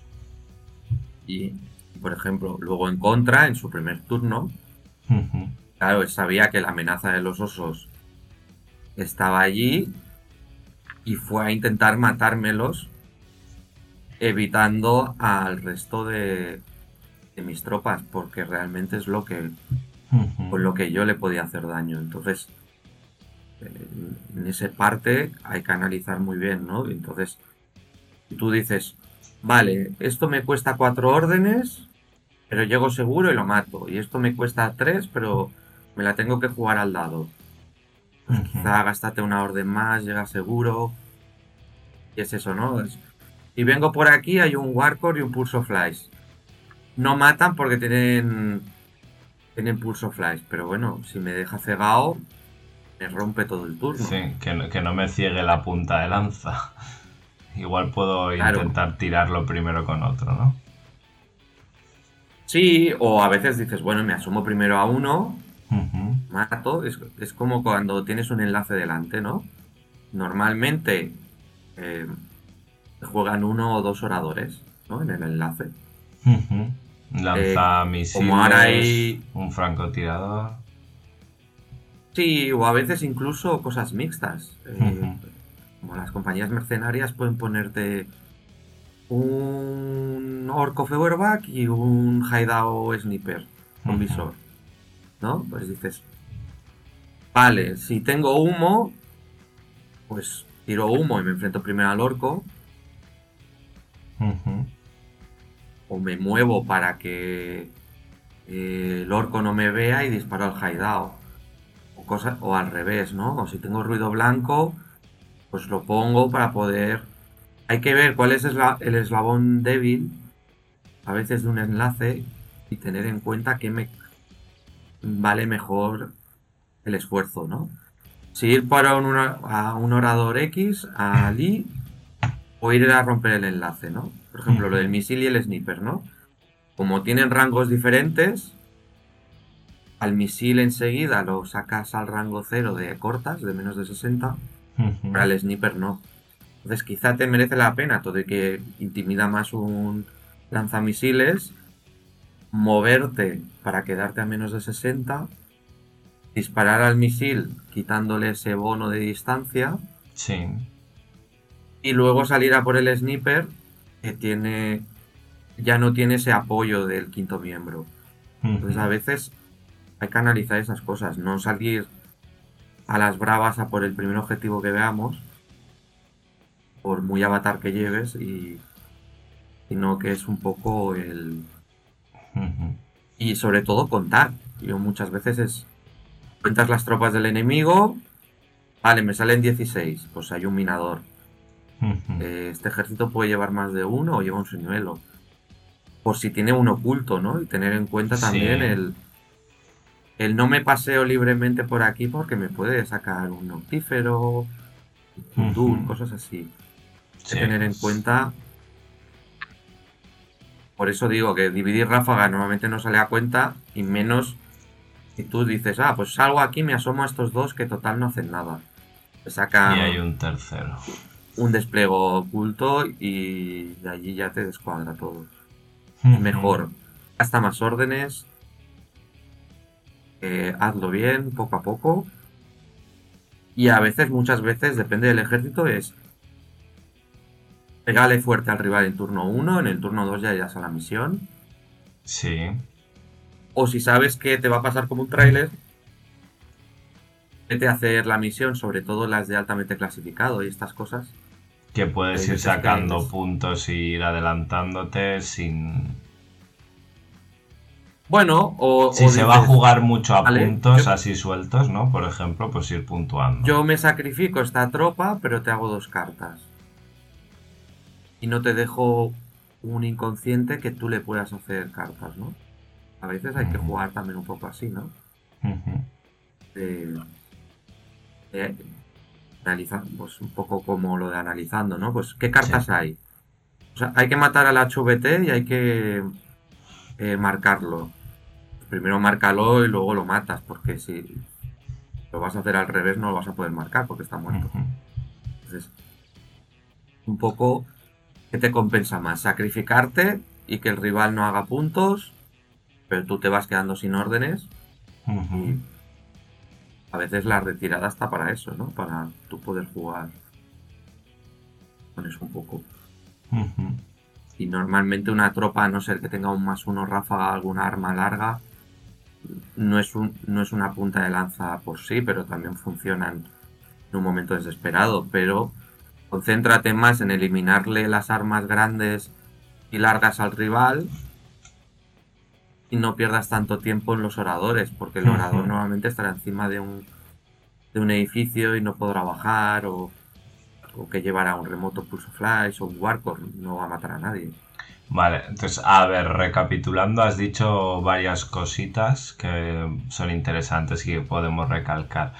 El punto de los enlaces, que a mí es una de las cosas que me aturulla mucho, ¿no? Enlaces terraceros oradores que prácticamente me, me anulan una zona entera de- del mapa, porque no sé cómo romperlo, no sé cómo meterle mano y al final muchas veces voy y me estampo. O sea, ahí hemos comentado, has comentado un poco intentar, o sea, siempre evidentemente O- ir, ir pieza a pieza, uno a uno, o intentar desmontarle el enlace con alguien que pueda llegar a rangos muy cortos, ¿no? Si tienes Sí, es algún buscar- tipo de ese tropas. Sí, O- es buscar el eslabón más débil del enlace y tú decir, bueno, no tengo batidores, yo he de cruzar toda la mesa. Vale, no puedo ir a romperle el enlace. Eh, me ha puesto a más de uno en el enlace orando. Pues. A veces hay gente que comete el error de dejarte un fusilero con combi asomado en una esquina y dices, pues le mato a ese, el que está arriba ya no es tan Ujú. peligroso. O, o tengo una tropa que le hace, porque tiene inmunidad total, un oplita que nadie lo juega, pero el lanzamisiles no me da tanto miedo, pues con este me Ujú. puedo asomar. Ujú. Buscar dónde tú puedes sacar la ventaja a, ese enfrentamiento. Vale. Lo segundo que hemos estado hablando también todo el rato y que al final es un poco donde tenemos que extendernos es en, el armamento. Haremos un episodio específico de, de armamentos y enfrentadas y así, pero bueno, la primera parte que has, que has mencionado ya, la, de los rangos, sobre todo en el inicio de la partida, si no, si estamos hablando de esta parte del inicio de la partida, pues eh, yo voy segundo, él va a venir con X arma o su, su punta de lanza tiene este armamento que va bien en este rango, pues como has dicho, ¿no? Si es un Spitfire, pues igual le puedo intentar todavía contestar la primera orden que él gaste. O si quiere gastar dos o tres en rodearme, pues eso que he ganado, ¿no? Minimizar ese daño que me va a hacer. Sí, y, y saber también las tuyas, porque claro, si tú oras con un lanzamisiles, tu orador es un lanzamisiles, no lo pongas al filo de tu despliegue, porque enseguida te vas a quedar Te saca a ti a de rango rango. corto. Claro, si tienes un sniper, normalmente pues al fondo de toda la mesa si puedes, Porque como el sniper puede disparar a la mesa de al lado, en bono pues ganas mucho margen. Y el lanzamisiles, pues también intentar muy atrás. Si llevas un pulso flash, pues muy adelante, ¿no? Es, es un poco el, el contra, ¿no? Entonces es jugar con, con esas cosas. Luego, una cosa que yo creo que es bastante interesante es una vez de que el, el tío te ha desplegado todo, preguntar por el armamento y, fijarse mucho en o municiones especiales tipo M y cosas así que te pueden hacer daño o en las armas de plantilla, ¿no? Porque es típico de una partida que te vaya que la gente te vaya diciendo, no, pues este es no sé quién con su fusil, no sé quién con escopeta, vale, pero después de eso, ¿qué más tiene, no? Porque hay muchos que, que hoy en día llevan armas de plantilla, ¿no? Que es otro, ese, otro de esos puntos. O incluso saber Claro. quiénes tienen armas de, de plantilla terminal, que en un disparo te pueden poner porque hay desechables de estas que son segunda arma que te pueden poner, ¿no? O armas de las que son de daño continuo que te pueden Y tumbar el- una, una IP grande eh, que por muchas heridas que, que tenga, si te empiezas a, a tirar uno, un dado detrás de otro y vas fallando. Y tienes, como decías, ¿no? El Flame Spear, que es el Panzerfaust de fuego, Ujú, plantilla, ¿no? Es desechable y tal. Eh, lanzacohetes, lanzamisiles y demás. Pues cuando el rival te despliega y tú vas a desplegar segundo, hay que tener en cuenta lo que tú dices, ¿no? Pues lo típico que juega la gente, ¿no? El orador de un enlace y al lado pongo el sanitario. Pues desplégalo sobre todo un poco alejado porque si cae una plantilla no te engancha los dos y ya está. Las tropas, pues eso, ¿no? No muy pegadas para que tal, hay cosas que puedes preguntar, evidentemente hay información pública Claro, lo, lo que es información pública, tú puedes pedirlo. y, y es eso, ¿no? Y ahora, claro, hay muchos perfiles que llevan su fusil, nanopulser, eh, chain, eh, granadas y tú dices, vale. Entonces, si me acerco a este señor, eh, a cortas me va a poner la plantilla que él quiera. Y a largas, pues tiene su fusil. Entonces, hay que analizar el armamento que lleva eh, eh, la tropa a la que te quieres enfrentar y, y jugar en consecuencia. Eh, decidimos en este programa no hablar de las armas, ¿no? Que eso Sí. lo haremos, como has dicho, más adelante. Pero es un poco analizar, ¿no? O sea, cuando a veces es imposible saber de todas las armas, pero lo bueno de Infinity es que casi todo el mundo tiene, usa las mismas armas. Entonces, si yo tengo un Spitfire, me sé los rangos del Spitfire del contrario porque son los mismos. Pues es un poco el tener presente esas cosas. Y es qué puntos débiles tienen mis armas, de qué punto débil tendrán las suyas. Entonces es, un- es- es jugar con eso. No me voy a acercar mucho a un tío que tenga armas de plantilla. Y me voy a querer acercar a un tío que tenga armas de rango muy largo. Eh, evitar juntarme por si el otro ya me ha dicho que su orador es un lanzacohetes, pues cuando me asome por una esquina, si llevo un Harris, no llevar todos enganchados porque van a arder todos eh, tristemente, ¿no?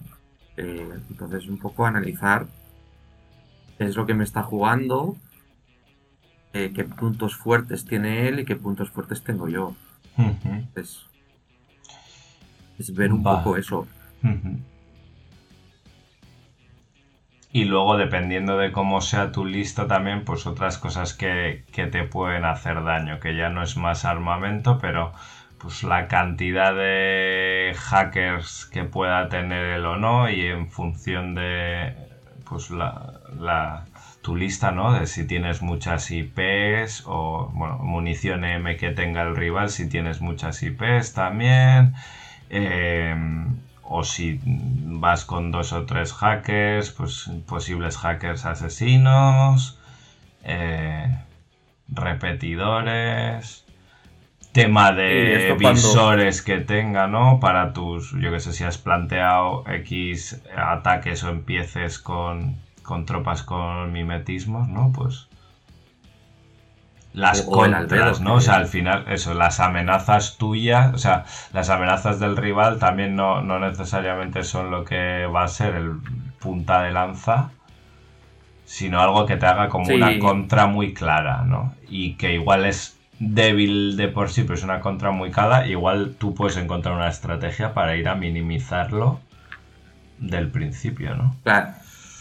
Claro, yo por ejemplo, en la partida esta que comentaba, eh, mi rival me desplegó el Overdrone que lleva Albedo. Mi orador principal era Lemuet. Lemuet tiene visor y el Albedo hace que durante el primer turno la gente con visor no lo vea.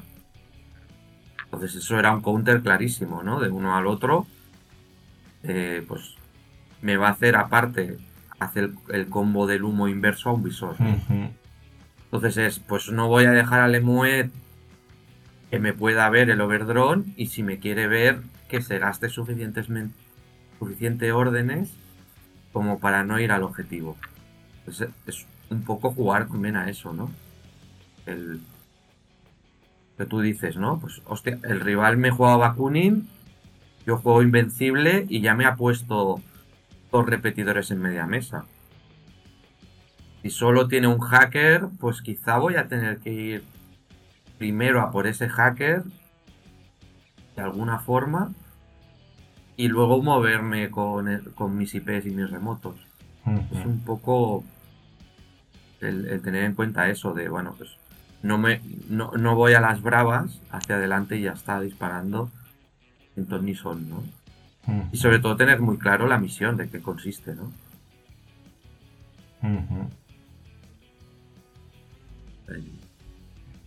Vale, otra duda, por ejemplo. Mm, si tienes, por lo que sea, porque conoces el ejército del rival o tal, muy bien identificado cuál puede ser su teniente.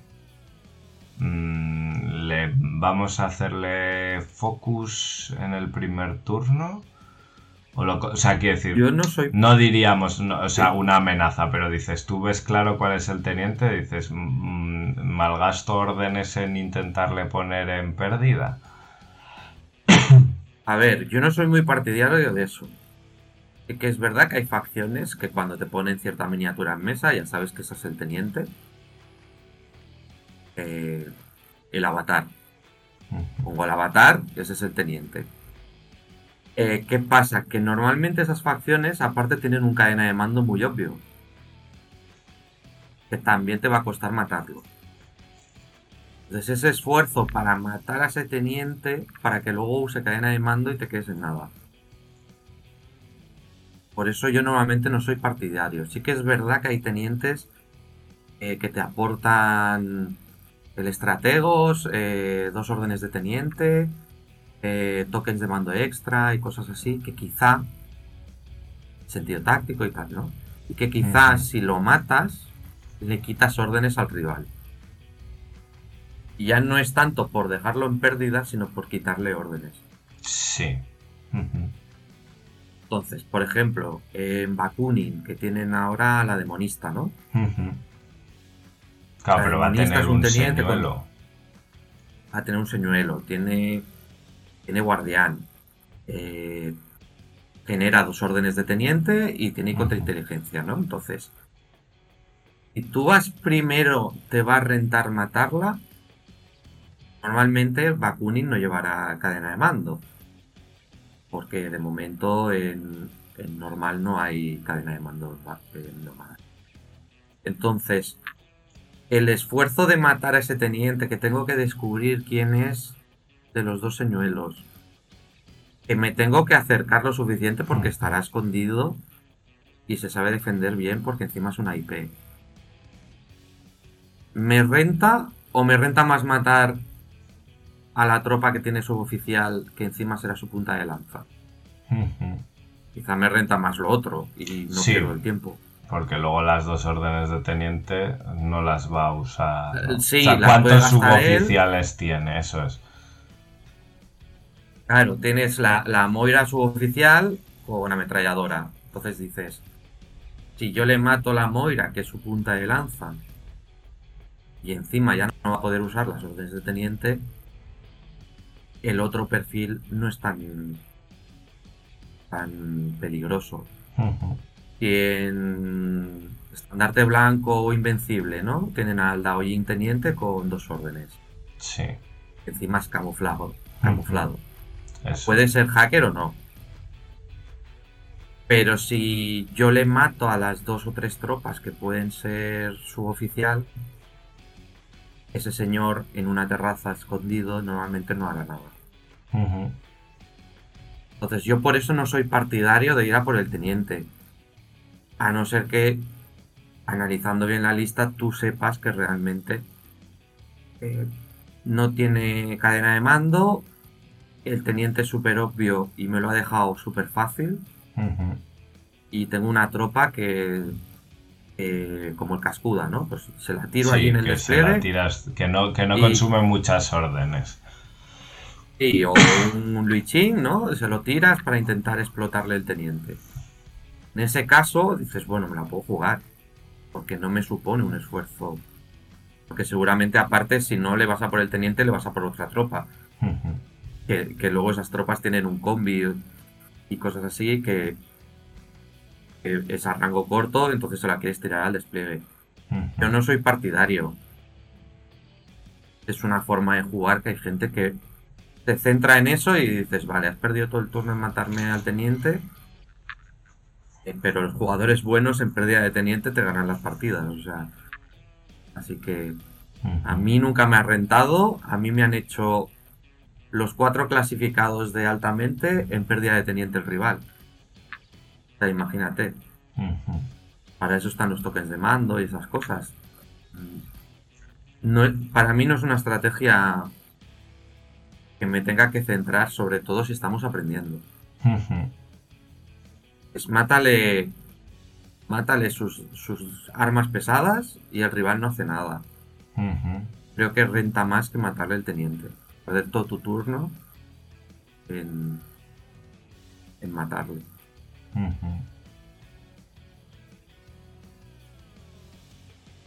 Bueno, si nosotros vamos a desplegar segundos y él ya nos ha puesto todo, evidentemente después de preguntar y analizar, lo que vamos a intentar es ponerle los, los contras en los rangos óptimos y enfrentados, por así decirlo, ¿no? Si, si vamos primero, hemos de analizar un poco la mesa. Entonces, ver como donde, donde empiezan los despliegues, lo, lo puedes ver un poco al inicio de la partida, cuando se deciden los lados. Tú tienes claro, de despliega a despliega hay 60 centímetros. Si tú llevas una punta de lanza con Spitfire y él te ha desplegado muy al borde, sabes que a la mínima que tú avances estás en rango. Entonces no te despliegues muy atrás con esa tropa. Si llevas una ametralladora, pues tiene un rango más largo, puedes jugar con eso. Eh, si juegas al típico Carhu eh, Feuerbach, Feuerbach, mm, sería cómo se pronuncia correctamente. O Feuer. Y luego- Feuerbach. Eh, puedes incluso un cañón magnético hiper rápido que a más de 80 tiene ceros de distancia.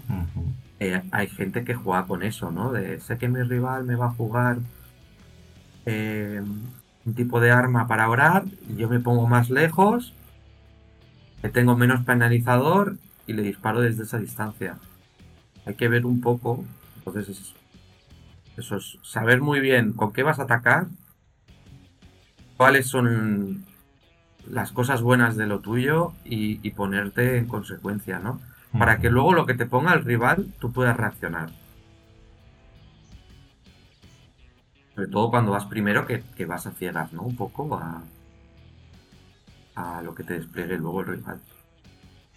Y si vas segundo y le has puesto tu punta de lanza asomada con un arma corta y él te dispara a largas, la culpa es totalmente tuya Efectivamente. Y solo el azar de los dados te puede salvar la vida, ¿no? Pero un poco lo que intentamos evitar.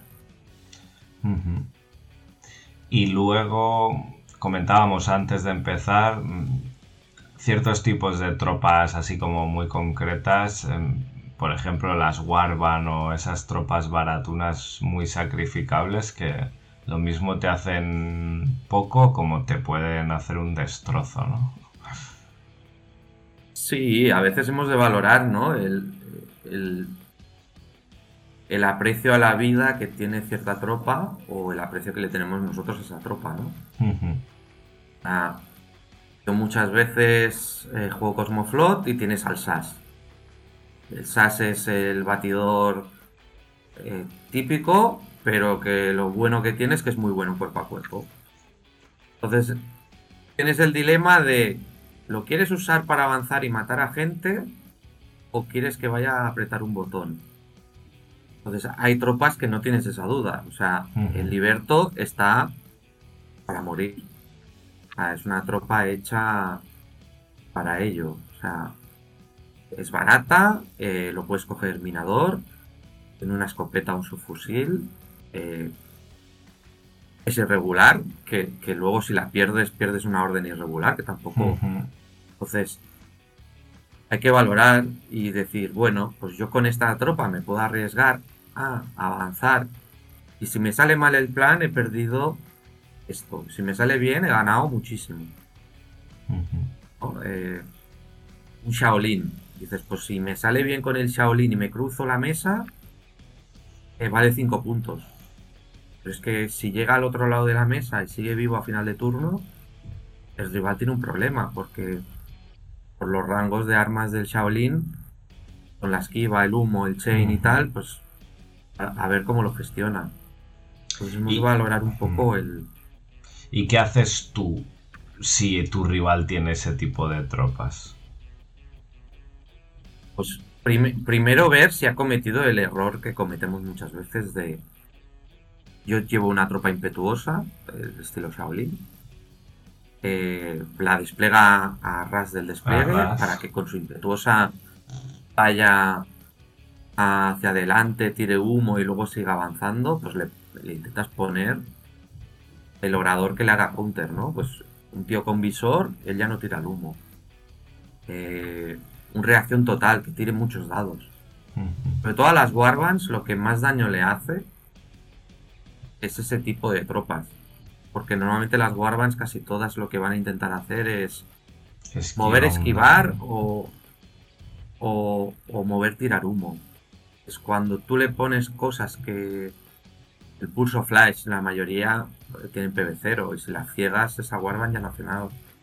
Entonces, claro, el pulso flash son 7 puntos, normalmente el remoto, la Warband entre 5 y 10.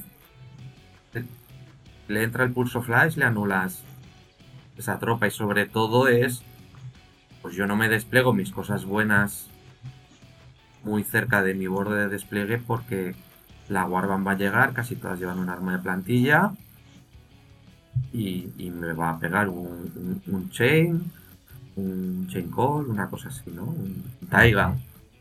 Casi siempre hace mover, mover, mover, mover, mover esquiva. Hay que evitar esas cosas. Si te llegan, porque a veces la mesa es muy cerrada o, o así, es inevitable. Pues ponerle obstáculos, una mina.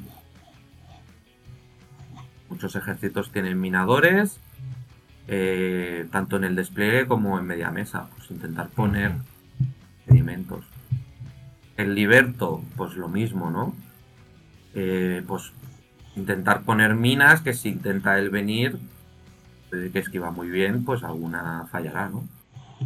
Si no se descubre. Y luego ya le puede disparar otra tropa. Es poner las suficientes barreras para evitar estas cosas. Luego no nos podemos quejar que nos llegue alguien a nuestro despliegue cuando hemos dejado un pasillo vacío, ¿no? Pues, o si no, te encierras en un, en un lado de la mesa. En un lateral. Ujú. Bueno, mm, por ir a- no sé si nos hemos dejado alguna cosa, alguna cosa que merezca la pena mm, de analizar antes de empezar la partida cuando tenemos la lista del rival y le tenemos así desplegado enfrente. Es un poco ver de qué va la misión.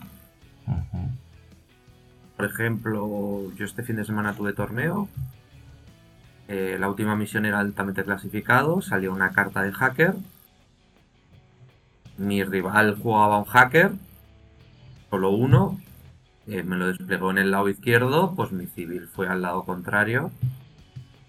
Para que no le pudiera hacer la carta o si quería hacer la carta tuviera que cruzar las mesas.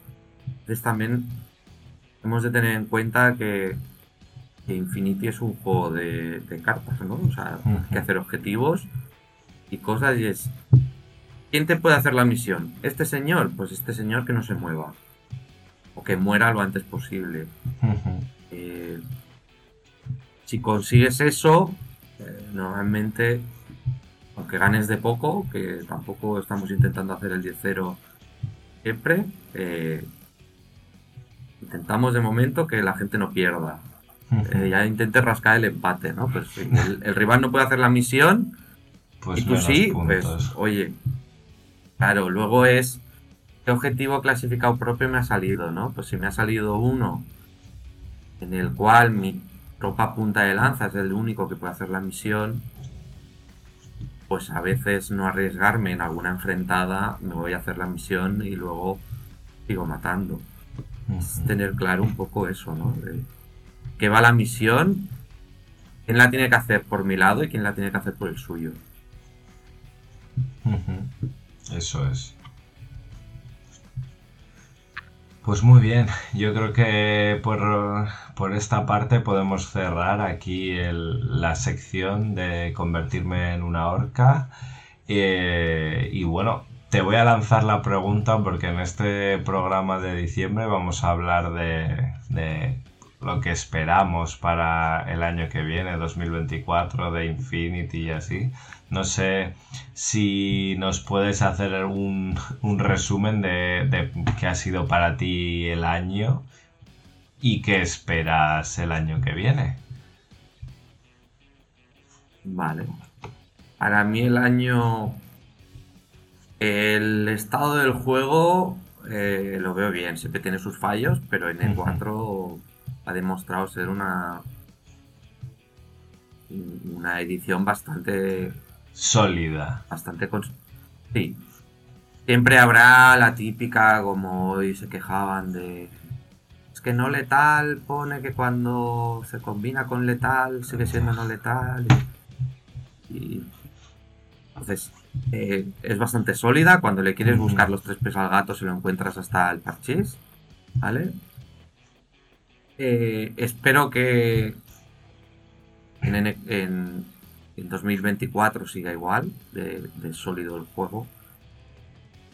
Eh, se amplíe la comunidad porque sí que es verdad que vemos que se va estancando las comunidades, ¿no? Eh, que entre más gente nueva, que es lo que hace falta al juego. Y, y sobre todo de, el balance de 2023 es que Corbus nos ha dejado un nivel bajísimo de control de redes. Esperemos que en 2024 mejoren. Y sobre todo eh, la, lo que es la publicidad. Sí, ¿no? O sea, a mí me... Haciendo así un poco análisis cuando la gente se quejaba por los grupos y tal y no sé, no sé si fue porque entró un chico nuevo y preguntó, oye, tal, hace 10 años que no juego Infinity, ¿cómo está ahora y tal? Y dices tú, efectivamente, o sea, concuerdo con, con, tu argumentación, o sea, el estado del juego ahora mismo es muy bueno y es muy sólido, sin embargo, la comunidad, o por lo menos pues la gente que, que habla en grupos o que está en chats o que tiene canales o cosas así, tiene una percepción un poco negativa o cansada o hastiada ahora mismo que contrasta mucho con el estado real del juego y lo que es ir a jugar una partida a un torneo, en donde ahora mismo casi no tienes problemas, te lo puedes pasar genial y tienes un montón de opciones. Yo siempre lo digo, o sea, si algo no te gusta, a nadie le han puesto una pistola en la cabeza por jugar Infinity, ¿no? Vete, no pasa nada. Vete, vende tus miniaturas por eBay, por Wallapop o las fundes. Me da igual, las tiras un cajón. Si no te gusta algo, vete. O sea, la Entiendo que haya gente que necesite esa ración de casito eh, y entonces me hago el amo y señor de un grupo de Telegram, pero eh, no es necesario. Si no te gusta el juego, vete. Sobre todo lo que tú dices, ¿no? Ves por grupos de Telegram, gente a hablar, miras, eh, te dirán que juegan, eh, sí, como Luis Joy eh, con su mujer, debe jugar, porque... pero dices, vale, partidas oficiales, 0 en 4 años. Pues yo no sé a qué juega este señor. Pero partidas, mm, pues a mí no juegas. Que hagas un torneo al año, para mí no juegas.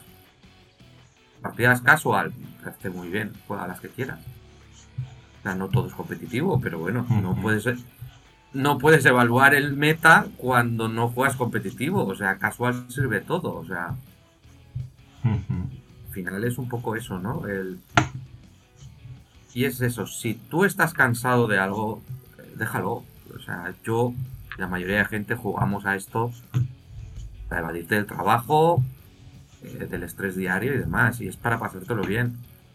Eh, en Barcelona hemos intentado crear una comunidad donde en pandemia eh, creamos un Discord para hablar y que la gente no viviera aislada del mundo. O sea, imagínate, ¿no? Y a veces no hablábamos de Infinity como la mayoría de veces. eh, que, que se junta gente, ¿no? O sea, pues oye, y he hecho amigos maravillosos y gente con la que cuando me cruzo España me paro a, a- a ver a, a su pueblo y a pasar un rato. Y la hija de, de Corneja me hace galletas de chocolate, que hace un año que no las hace Corneja. Apúntate el cuento. Eh, pero cosas así, eso es lo bonito de Infinity. O sea, yo espero en 2024 esa situación mejore. Por parte de la empresa, lo único que espero es que si esto es su batalla, es su caballo de, de batalla, eh, le echen ganas a ellos. No pueden decir que pierden jugadores cuando sus campañas de publicidad es para eso, para perder jugadores, porque no las hacen.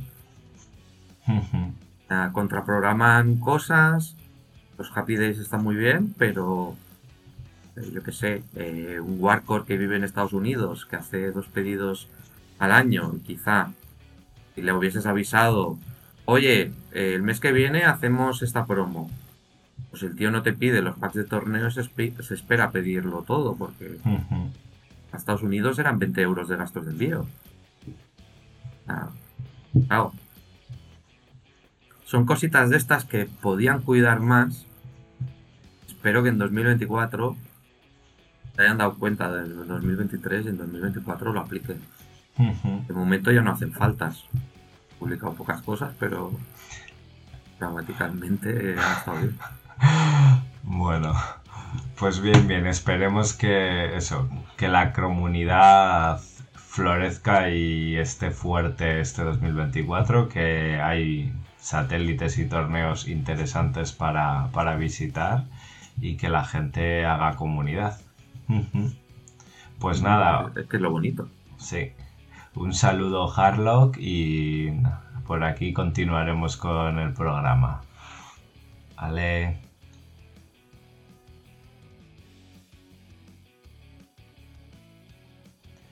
Vamos a pasar al, al desbarre general. Vamos a comentar, pues como decíamos, qué ha sido el año 2023, como hemos visto el 2023 en Infinity, en Corpus, para nosotros mismos y qué deseamos para el 2024.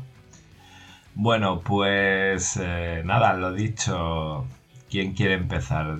Diel Dien, ¿empiezas, ¿empiezas tú? Empiezo yo. Bueno, pues Un repaso mm, del año primero. yo creo que sí, primero repaso del año. Yo creo que como mi año, Corbus ha estado un poco enfermo, ¿eh? igual que yo. Ha tenido problemas de salud. Y bueno, despistados y con los recursos puestos en otra parte, yo creo que han tenido Infinity un poco de lado. Y despistado. De hecho, no han sacado los productos a la. a- que suelen sacar. Y, y bueno. También se han.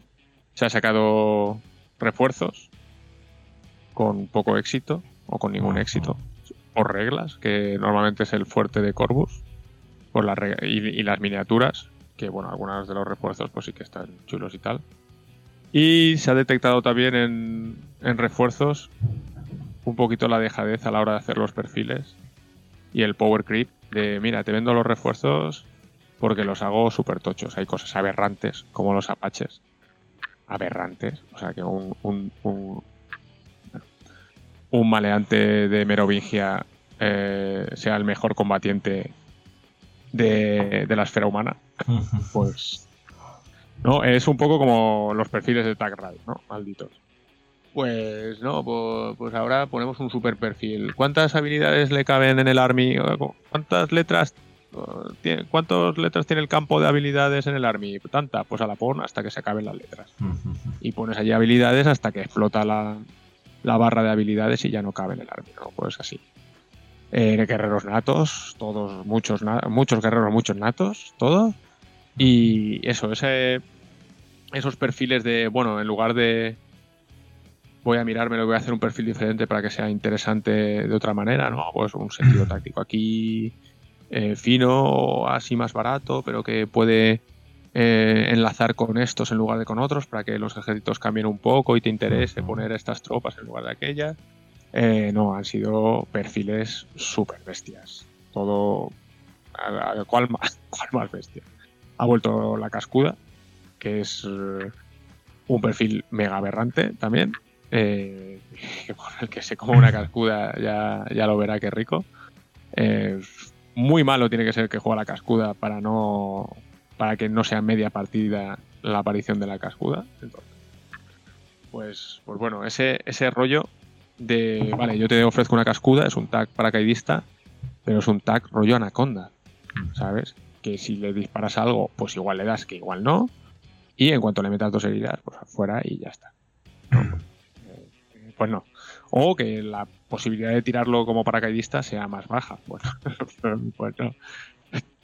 Pues tampoco nos gusta la idea. Lo ponemos ahí que salte como Dios.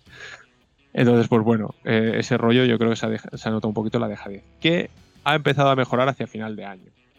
Quizás se han dado cuenta porque Corvus ha invertido, sigue invirtiendo mucha energía en un juego que no saldrá hasta dentro de un año si sale que no es nada especial de momento. Y, y no sé, y dando mala imagen en cosas como el interplanetario, donde después de jugarse en el interplanetario, en, la, en los perfiles de Corvus de redes sociales, lo único que salían eran las demos de Warcrow que se hicieron en el interplanetario. Cuando se había jugado el torneo más importante del juego más importante que tienen y que les da de comer. Y allí había 100, 100 tíos Sí, ¿no? Cien- ciento y pico tíos jugando al juego que les da de comer. Y la única preocupación de Corvus era que, que habían hecho demos de Warcrow. Demos de Warcrow, que no hablemos de las demos de Warcrow. Porque. Porque Paper, paper Warcrow, ¿eh? Con, en lugar de miniaturas, papeles. Bueno, en fin. Entonces, pues esa falta de energía y esa dedicación a algo que es futuro, pues la verdad es que hemos quedado mucha gente este año. Y, pero bueno, hacia final de año parece que se, se está. Pues eh, quieren arreglar cositas. Ya. bueno, parece que a ver si arreglan refuerzos. Un poquito, a ver si. Porque las cajas de refuerzos al fin y al cabo, mm, pues están teniendo un éxito Moderado. relativo a, a la- a las reglas de, de refuerzos, ¿no? Yo no me yo no me compro la caja de, de refuerzos de Panoceanía. Tengo 150 miniaturas de Panoceanía. Pues no me compro esas hasta que la regla de refuerzos no va. Ujú. Entonces, pues ¿Crees que las Pues bueno. reglas cambiarán y. o que las van a meter las minis en, yo, es- en, las, en los ejércitos normales? yo espero que ambas. Yo Ambas. espero que hagan ambas porque es que eh, qué sentido tiene tener unas minis para un mod. Si Ya. además son minis que pertenecen a. Si hay cosas más, más tontas. Está McMurrow. Está, no, McMurrow, no. Wolfgang. Wolfgang está en 700 ejércitos. Puedes ponerte a Wolfgang en casi cualquier ejército del juego. Pues chico, pues. eh, estos son de Neoterra, pero puedes ponerte uno en genérico y uno en. No pasa nada.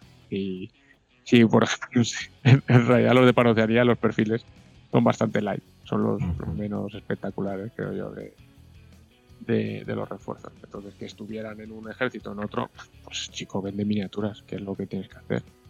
Pero no las vendas mm, diciendo que un Apache te mata te mata cualquier experto en combate cuerpo a cuerpo del juego sin sacándose la chorra, ¿sabes?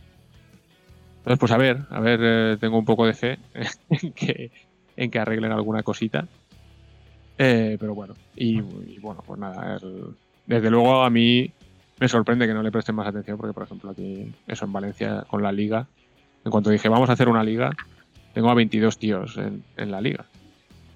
Eh. Los torneos, menos este último que éramos pocos, somos mucha gente. El, en Castellón hacemos, hacen en enero eh, un satélite con 40 tíos ya apuntados, ya están entrando los reservas porque pues eso, ya había reservas y han entrado algunos. Mira, esto Y- lo, lo he comentado antes con Harlock y le he dicho yo, y es una sensación, ¿eh? Eh, que el juego está muy bien y goza de muy buena salud, pero la percepción que tenemos ciertas partes de los jugadores que igual somos los que estamos más en redes sociales o los que estamos más implicados con eh, ver podcast, youtubers, canales y demás, o es los que estamos en Telegram, eh, echamos pestes. Implicados estamos ella. No, Probablemente sin, tema- sin mucha razón, porque la salud del juego es buena. O muy buena, o sea, está sólida. El, el reglamento confundiendo. N4 es bueno. Es, es el mejor que hemos tenido hasta ahora, ¿no? Y tenemos un juego bastante pero- bueno. Como decía aquí el compañero, eso no es de este año. Ya, Y, y ha habido que trabajar hasta que el reglamento de D4 ha sido bueno. El tema es que la buena salud, la buena salud del juego no viene de los esfuerzos de la empresa, viene de los esfuerzos de la comunidad. Y ese Que- es el no problema. no- La comunidad se está esforzando en que el juego salga adelante, en el que haya eventos, en el que haya movimiento, ligas, torneos, demos. Todo eso lo está haciendo la comunidad. Este año en el que Corvus ha estado muy separado de Infinity. más ausente, sí. Sí, no se ha implicado igual en la, cuando, en la cuando se anunció que no iba a haber Operation este año, eh, yo me esperaba un año con cosas más golosas. A mí refuerzos no me, no me compensa un Operation. A ver, yo creo que este A año... nivel de diseño y eso será mucho más trabajo, pero es que a nivel funcional, a nivel usabilidad en la comunidad, Y ventas. Y si es que es un mod, ver. efectivamente, no es una.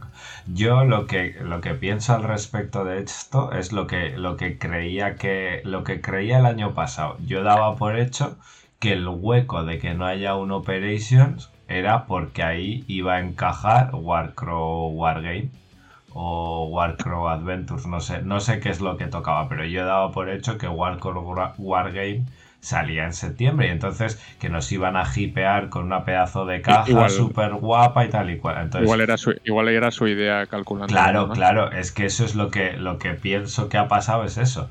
Yo pienso que, que ahí iba Warcrow, que iban a estar vendiendo cajas de dos jugadores de Warcrow y que se iba a estar hablando mogollón del Wargame.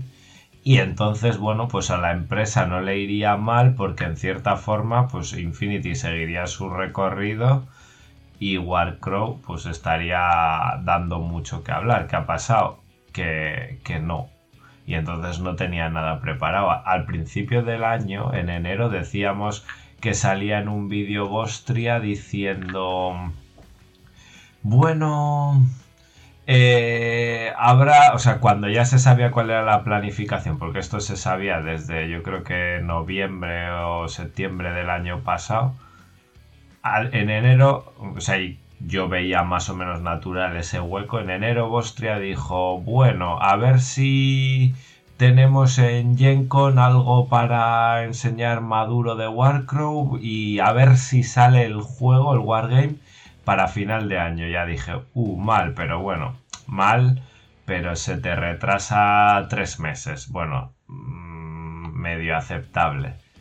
Pero ahora que se ha ido ya, o sea, ahora que sabemos ya que se va un año más tarde, o sea, lo que iba a ser para esto, bueno, iba a ser en mi idea, no lo sé si iba a ser o no, lo que iba a ser para GenCon de este año, se va a GenCon del año que viene y no tenías un repuesto, no tenías un reemplazo. Entonces has tenido que sacar, pues eso, los refuerzos, no sé.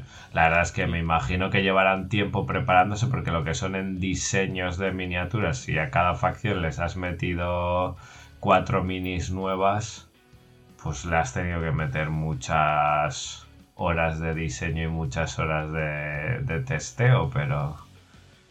El, el tema es que tampoco tenían que hacer un gran esfuerzo para Infinity. Tenían que darle más cariño el que le han dado, porque tampoco tenían que sacar una cosa súper especial. De hecho, tenían que re- más revisar cosas y, y completar miniaturas que, que- que no tienen en los perfiles. Hola, Mukta Red Fury. eh, que llevamos pidiendo años. Y, y podrían haber tenido a la gente. Sí, pero a ver, esas son las cosas que... que- o sea, quiero decir, esas es son las cosas... Las es un poco que... conocer, conocer a tu conocer a tu comunidad como la conocías antes, ¿sabes? Como Claro, cuando estaban en el son- foro eh, era algo Sí. especial, pero ahora es como eh, vamos a sacar esto, pero Si a nadie le gusta. Pues lo sacamos, que mola mucho. Eh, Pero es que la planificación, o sea, la planificación ya de Corbus desde hace unos años iba por ahí. O sea, quiero decir, al final ellos se mueven mucho por, o sea, ya en los últimos años se movían mucho por eventos y por fechas. Entonces, en Adepticon tenían que tener algo de Infinity de tamaño mm, mediano y en GenCon algo gordo. Y Esos en pastas. no, claro, porque al final es cuando ingresan un montón de pasta metiendo ahí esas dos cosas gordas. Creo que, que si un año, un año no tienes recursos para hacerlo, porque estás haciendo orcos, Ujú. Eh, orcos de los verdes, no orcos de Panoceanía. Y. Pero dedícate a. me- o sea, pues. eh, Como A hace cuidar las cosas uno, pequeñas. uno, uno de los que ha mantenido vivo a Corvus Belli es Helois con lo que ha hecho con el ITS. Que el ITS siga siendo interesante año tras año. Que sí, puede tener sus cagadas el ITS y puede estar así y basa. Pero que el ITS sea interesante, que la caja de ITS mole un huevo. Que haya torneos, que puedas hacer ligas, que puedas hacer esto, aquello, que vayas a un torneo de Infinity y siempre mole. Que la comunidad. Que, que te.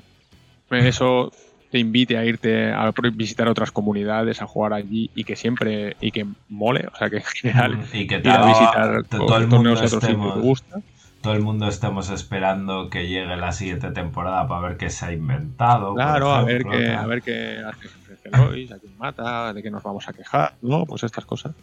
Es ese tipo de cosas. Y si, si no tienes que. Dices, vale, no vamos a sacar producto a gran escala porque estamos con la gente ocupada. Pues, pues bueno. Pero tienes un montón de cosas. Conoce un poco a, a tu comunidad y escucha. Eh, más ayuda de la que pueda tener Corvus Belli de la comunidad, no, cre- no creo que tenga que tenga ninguna otra marca, ¿sabes? Porque eh, hay un montón de gente dispuesta a ayudarles, pero mm, vamos a ver si es simplemente que hagas las cosas bien como las hacías al principio. Eh, cuando decidiste hacer un juego de otra manera, el motor de Infinity es insuperable para un juego de, de ciencia ficción, seguramente. Y, y para fantasía también sería insuperable, pero no es el que utiliza el crowd.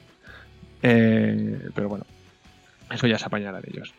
Eh, pero simplemente es fijarte en los detalles, arreglar cositas, eh, darle cariño, pues eso, unas cuantas miniaturas de estas. Puedes hacer packs de refuerzos de seis miniaturas. Pues utilizas las miniaturas, pues co- como decía, pues creo que era Gravity, ¿no? Pues oye, Sí. pues que estos sean el code cero, que decía Ramón, ¿no? En lugar del code one, que nos sirve para aprender Infinity, pues haces otra versión para aprender Infinity y hacer un poquito de, de bueno, choque de patrullas, ¿no? Mm. Choque de patrullas es de, es de 40.000. Creo que era una visión de 40.000. Bueno, eh, un, No, un pero- juego más pequeño y, Combat y que puedas Vaya. aprenderte las reglas. No vas muy mal desencaminado. 40.000 ha sacado A ver, un eh. juego que se llama el de Patrulla, que es directamente la caja grande de cada facción de 40.000 que ha existido toda la vida. Pues ahora es un, es un modo de juego que es caja contra caja. Pues Y ya está. Que, es que es tienes así de tonto. de refuerzos, que es una lista cerrada, y enfrentas esa lista cerrada a otra lista cerrada. ¿Qué te, van a, qué te van a decir? ¿Que te has copiado de, de, de Game Workshop? Pues si lo hace todo el mundo. Hombre, si lo haces el no. mismo año que sacas la baraja de cartas a la vez que Games Workshop, pues Y sí, sí, vamos a ver que... Pues muy bien, pues me copio de, de Game Workshop, enhorabuena. Mientras no haga alternativo a Games Workshop, eh, con mis orcos, pues no pasa nada. ¿Tú, JB, tienes algo del año 23 que no hayamos dicho ya? ¿O algún parecer que te haya... yo tenía un, un- una esperanza en el alma cuando vi por primera vez y de manera un poco de Strangis tanto las miniaturas de los Ezra, de los nuevos Ezra, como alguno de los perfiles. Sabía del tema de los refuerzos y tal, aunque no me interesaba mucho, yo tenía esperancitas en, en la posibilidad de ver algo extra, ya sea un NA2 o... No lo veía mucho como, como sectorial del propio combinado, pero Pero yo qué sé, el, el típico NA2 en el que pones cuatro o cinco perfiles Ezra y los mezclas con algunos humanejos y tienes unos corsarios o unos contrabandistas Ezra. La No, no, de sa- no supieron hacerlo con Spiral. Aparte de eso, no sé, ha sido un un año bastante me. Ha sido un año bastante me en cuanto a Infinity en general. No hemos tenido ese hype que genera la caja de Operation, no hemos tenido... Empezó el año bien con Bakunin, la verdad es que Sí. yo creo que el inicio no de año estuvo bastante bien, estuvo bastante bien con las novedades, pero se fue degradando mucho. Ya no solo en ritmo de novedades, porque sí, están los refuerzos, pero es que los refuerzos no dejan de ser las novedades mensuales que teníamos de Infinity. Eh, y no sé, veo dejadez, dejadez en las redes sociales, dejadez en la redacción de cosas, dejadez hasta en el pintado de, de las últimas novedades y con últimas ya me refiero de verano a esta parte. No sé, mucha dejadez. Vale que Corvus sigue siendo una empresa pequeña, que tendrá pocos recursos, que ahora los está dividiendo entre Warco e Infinity, que todos sabemos que actualmente la empresa tiene bajas muy duras. Vale, pero no sé, no nos olvidemos que Infinity es el juego que ha puesto a Corvus donde está. Y como decía Dielnet, es el juego que les da de comer. Y si abandonan Infinity, llegará un momento que la comunidad se cansará de, de tirar del carro. Claro, si te has acostumbrado a comer todos los días, ya dejártelo es, es bastante chungo. Mm. Pero sí que es verdad que con Bakunin, más que las miniaturas, que ah, te pueden gustar más o menos, lo que se hizo fue un buen re- rework del, del ejército. Es decir, ahora tienes un Bakunin que puedes jugar con observancia, un Bakunin que puedes jugar sin observancia y un Bakunin que puedes jugar con todo mezclado. Y puedes jugar la- las tres cosas eh, muy bien. Entonces, eh, buen, trabajo. ¿Cuál es el siguiente? Ah, no vamos a hacer nada más. Claro, yo cuando vi la salida de Bakunin, me esperé que fuese más o menos la tónica del año. No, lo sumábamos a que no íbamos a tener Pequeñas, sí, yo- pero yo pensé- pequeñas renovaciones. Eso es. Además, también poco después hubo lo de la separación en el Army, de facciones que continúan y facciones descontinuadas. Fue en plan, ostras, a lo mejor esto les darán algo de amor a estas facciones, volveremos a ver alguna tropilla de, yo qué sé, con Bakunin justamente que demostraron que se puede hacer una renovación muy chula de un sectorial sin tener que renovarlo todo. Renuevas tres o cuatro perfiles De- que de los hecho, peor, De hecho, sacas hay- un par de perfiles nuevos y le das un, un nuevo soplo de vida. De hecho, incluso pusieron demasiados perfiles. Porque la, la S5, a ver, creo que les sobraba también.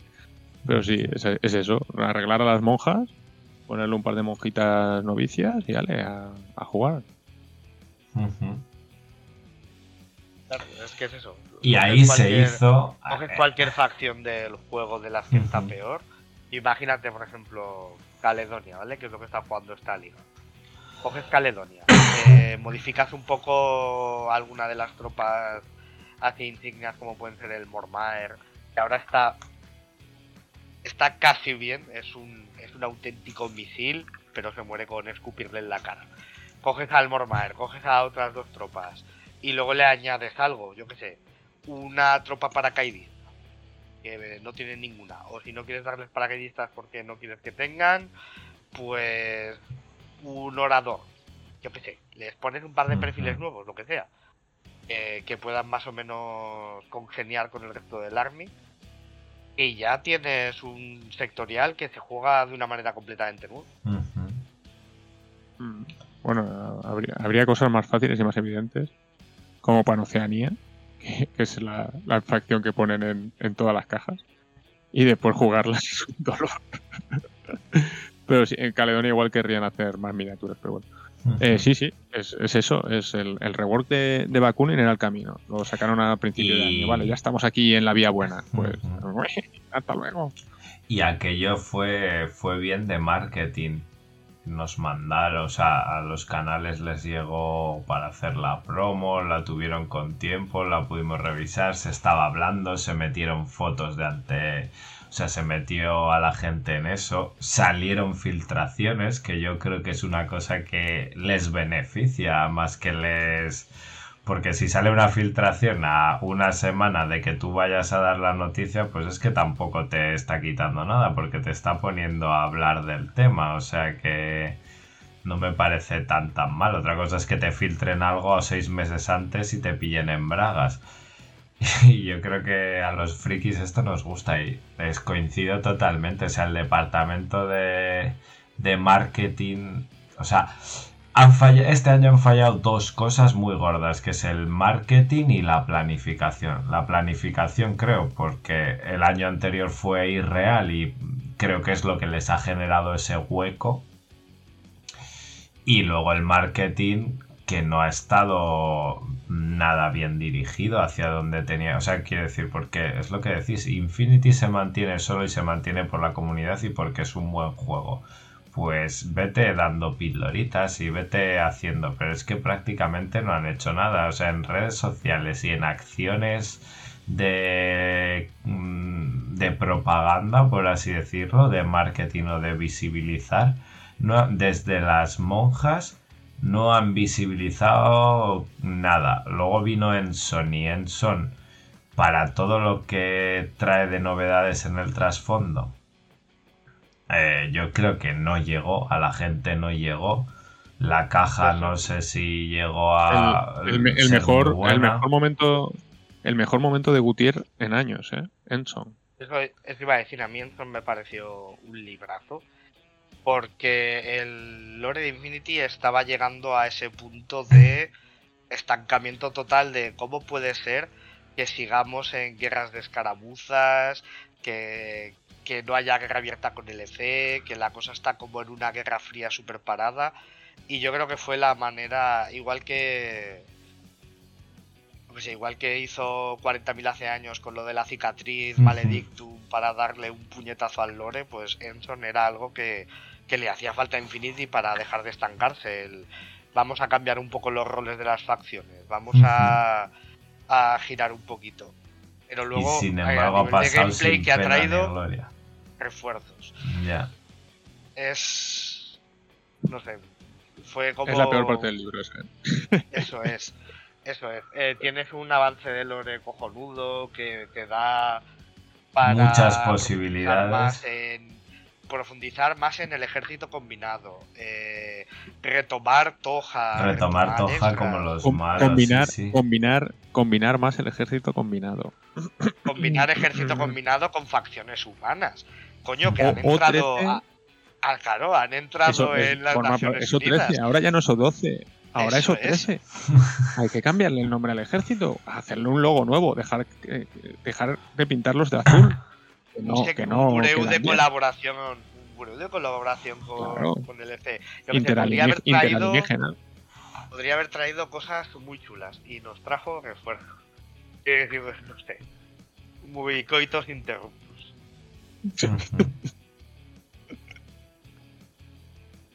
Gatillazo. Ah, sí, sí, sí, sí, La decepción. Sobre todo porque es que Infinity, o sea, Corvus sigue haciendo miniaturas impresionantes. No los refuerzos de Pano, ¿vale? Eso no. Los refuerzos de Yuchin, por ejemplo, que son los siguientes que salieron. Hostia, hay miniaturas muy buenas. Y encima, eh, algunas de ellas están, están pintadas incluso por. Han buscado otros pintores. Y, se nota que vuelven a estar pintadas top. Creo que tiene el, la S5 es de Alejandro. De Alejandro Pintor, creo que, que también es otro, otro top. Y se nota. Pero esas miniaturas están muy bien. Y son coreanos. Chicos, tienes coreanos y coreanos, pues es.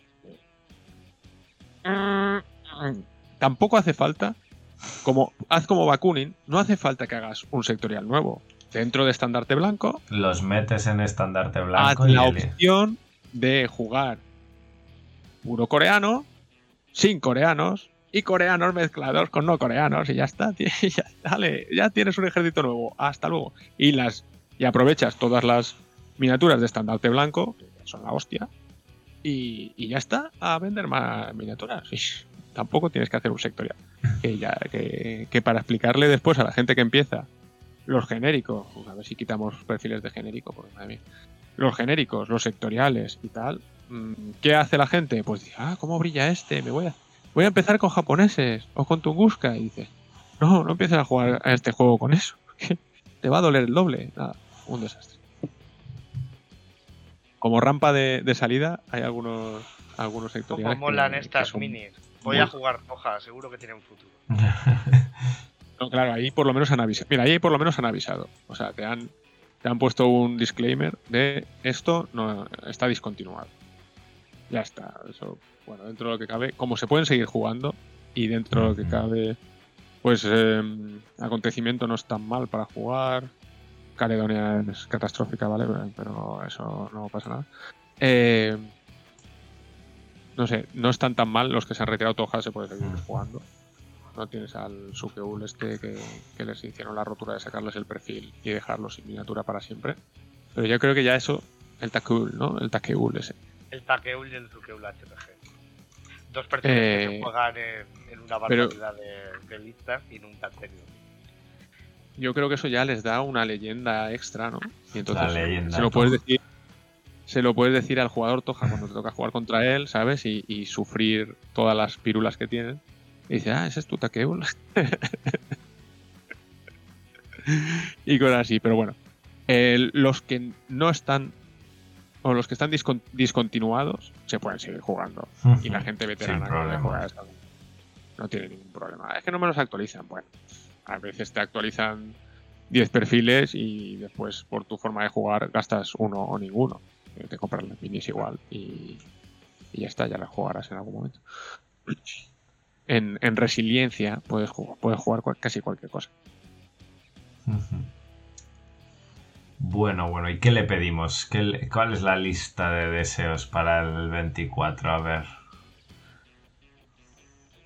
Pues yo un poco lo que venía diciendo que esperaba para este 2023, ¿no? Estas pequeñas puntillitas, algunas facciones, no hacen falta grandes renovaciones, con que toquen cuatro perfiles aquí, cuatro perfiles allá, hay muchas facciones que ganarían vida nueva. Eh, ver, a- ver que el lore de Enson es algo más que simples refuerzos, ver ¿no? esas combinaciones entre humanos y alienígenas, o profundizar más en la parte diplomática del ejército combinado que hasta ahora ha estado completamente ausente de Infinity. Eh, ver Ezra al fin volver eh, bien, que sean jugables en una partida normal. Aunque, Eso aunque tengan que pegarle, aunque tengan que pegarle un hachazo a la cascuda para que no rompa el juego. Tienen que pegarle un hachazo. sí. O ponerles disponibilidad 4. Yo doy opciones. Mm. Eh, también Ejército me- de cascuda. Eso es. Enlace de core de cascudas saltando. No sé, ya ese tipo de cosas. Tampoco hacen falta grandes cambios, ni, ni facciones nuevas, ni, ni rehacer enteramente una facción para que el juego se sienta vivo. Simplemente un poquito de cariño en los puntos en los que hace falta, eh, miniaturas nuevas, chulas para perfiles que sean jugables y, y poco más. Y con eso yo ya estaría contento.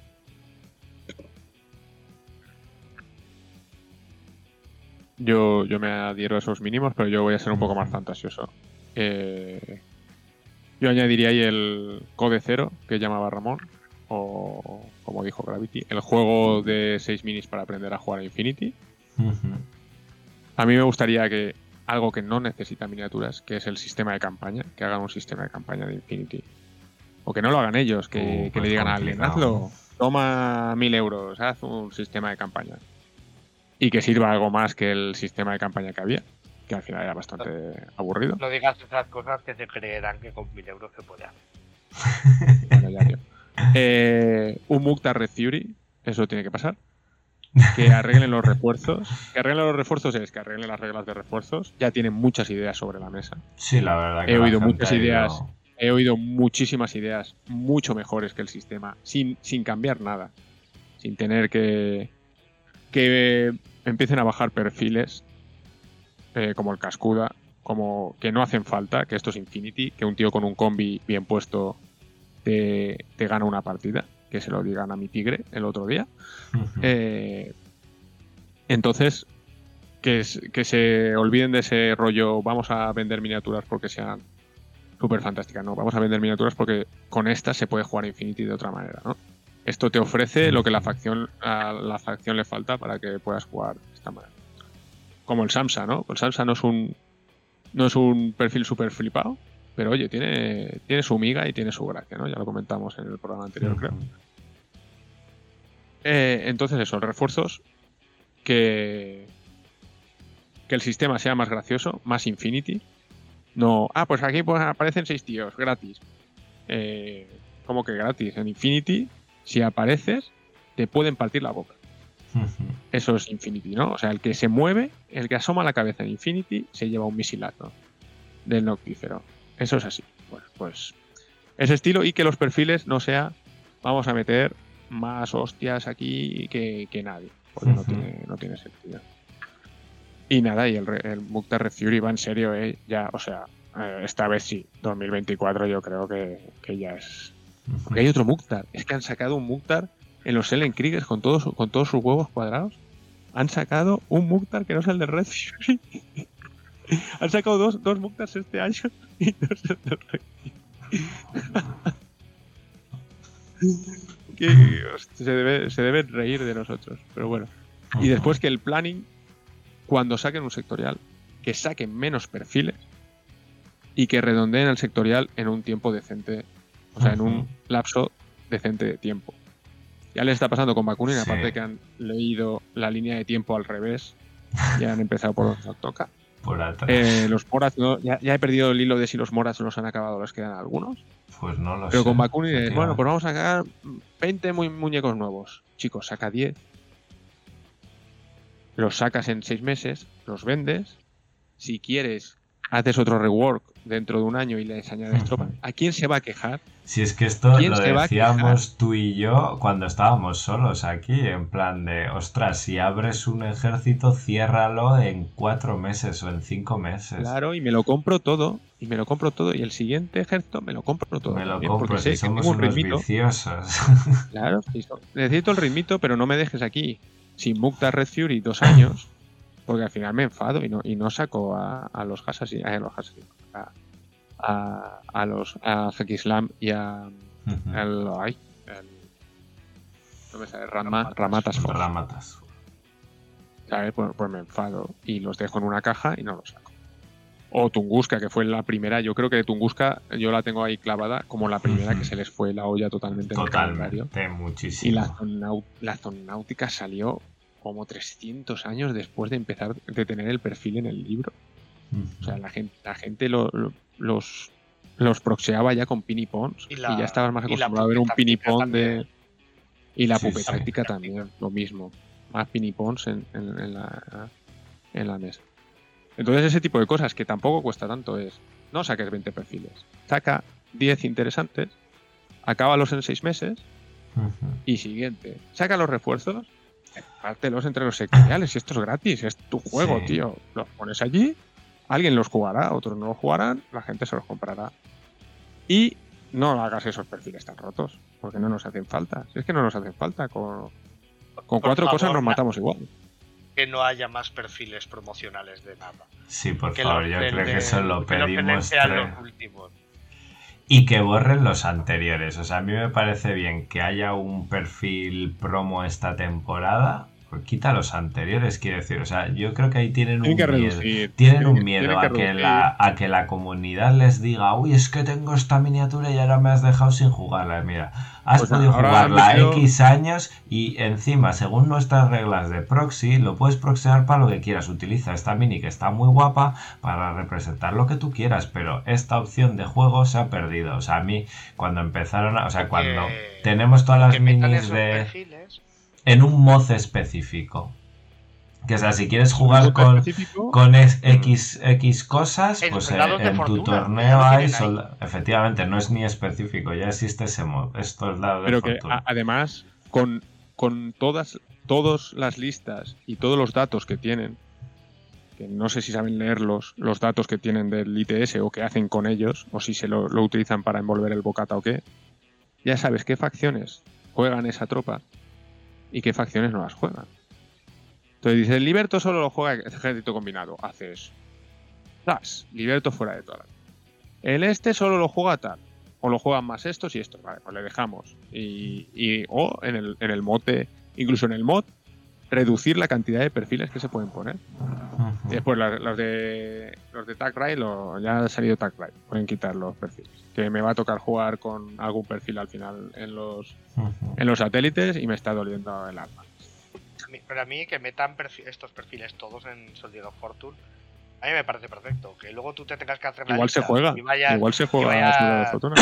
y vayas a jugar a Soldier of Fortune y todas las listas tengan un McMurrow, eh, un Joan Joan, eh, un Digger y, y un cazabestia, porque son unos perfiles de la hostia, pues pues sabes que en ese torneo pues todas listas llevarán esas tropas.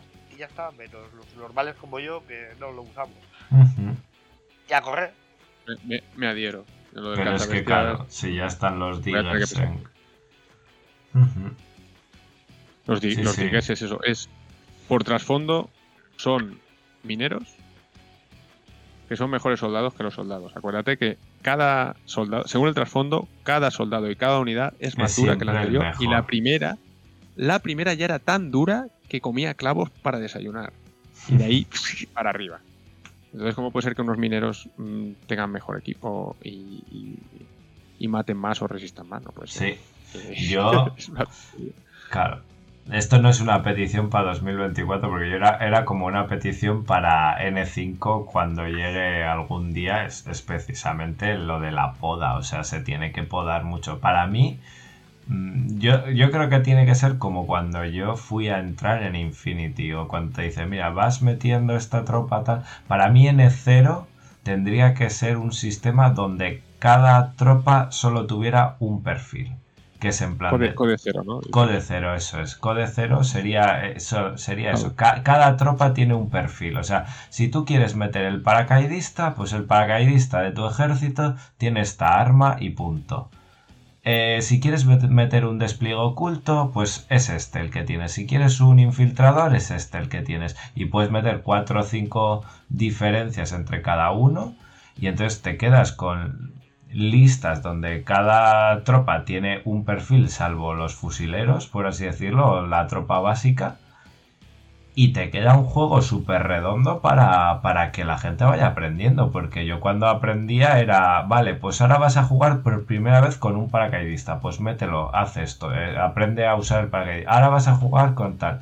Entonces, quiero decir, a ese, a ese modo de juego le sobran perfiles y le, y le vendría muy bien eso, el, el tener lo- los arquetipos de tropa, que es un poco también lo que decías tú, Dani. Explota más arquetipos de tropa concretos que hagan cosas cuando vas a generar eh, nuevas tropas para N4 o para tu Infinity principal. No toches una tropa por darle mil habilidades, sino intenta generar o un arquetipo nuevo o algo que no se viera o ese y eso es lo que le- decía, y en N5 mm, poda, poda, poda, poda porque sobra, o sea, quiero decir, si ya los- en Code cero son- voy para abajo, Y, y que no haya miedo a la innovación. Eh, Yo, por ejemplo, siendo jugador de esas Basti desde chiquitito, mm, yo lanzaría un sectorial Sasbasti sin enlaces. ¿Por qué siendo un sectorial tiene que tener enlaces? Dale tropas Jari- de las que no disponga. Mm. Dale tropas de las que no disponga ese genérico. Quita la especulo de ese genérico. Quita tropas eh, insignia de esas Basti de ese. Y créate un sectorial que lo que tengas es un abanico de tropas que no dispongas en ningún otro sitio. No hace falta que tengas que tener un core, un Haris, eh, un tío para tirar humo y un visor. Lo, de los no enlaces de Salvasti. Lo de los enlaces de Salvasti va contra el trasfondo, además. Porque a ningún Salvasti se le ocurriría juntarse con cuatro Salvasti en el mismo sitio. Porque eso es peligro de que explote algo y que se mueran los Salvasti y se extinga la raza. O sea, que, es que no, no les pega, es que no les pega para nada. Pero con Sarrasti, pues te digo lo mismo de Assassins. Con un ejército full camos y suplantados. ¿Por qué no? ¿Qué puede hacerse? O Kanato, un, en- un ejército entero de motos. ¿Por qué no?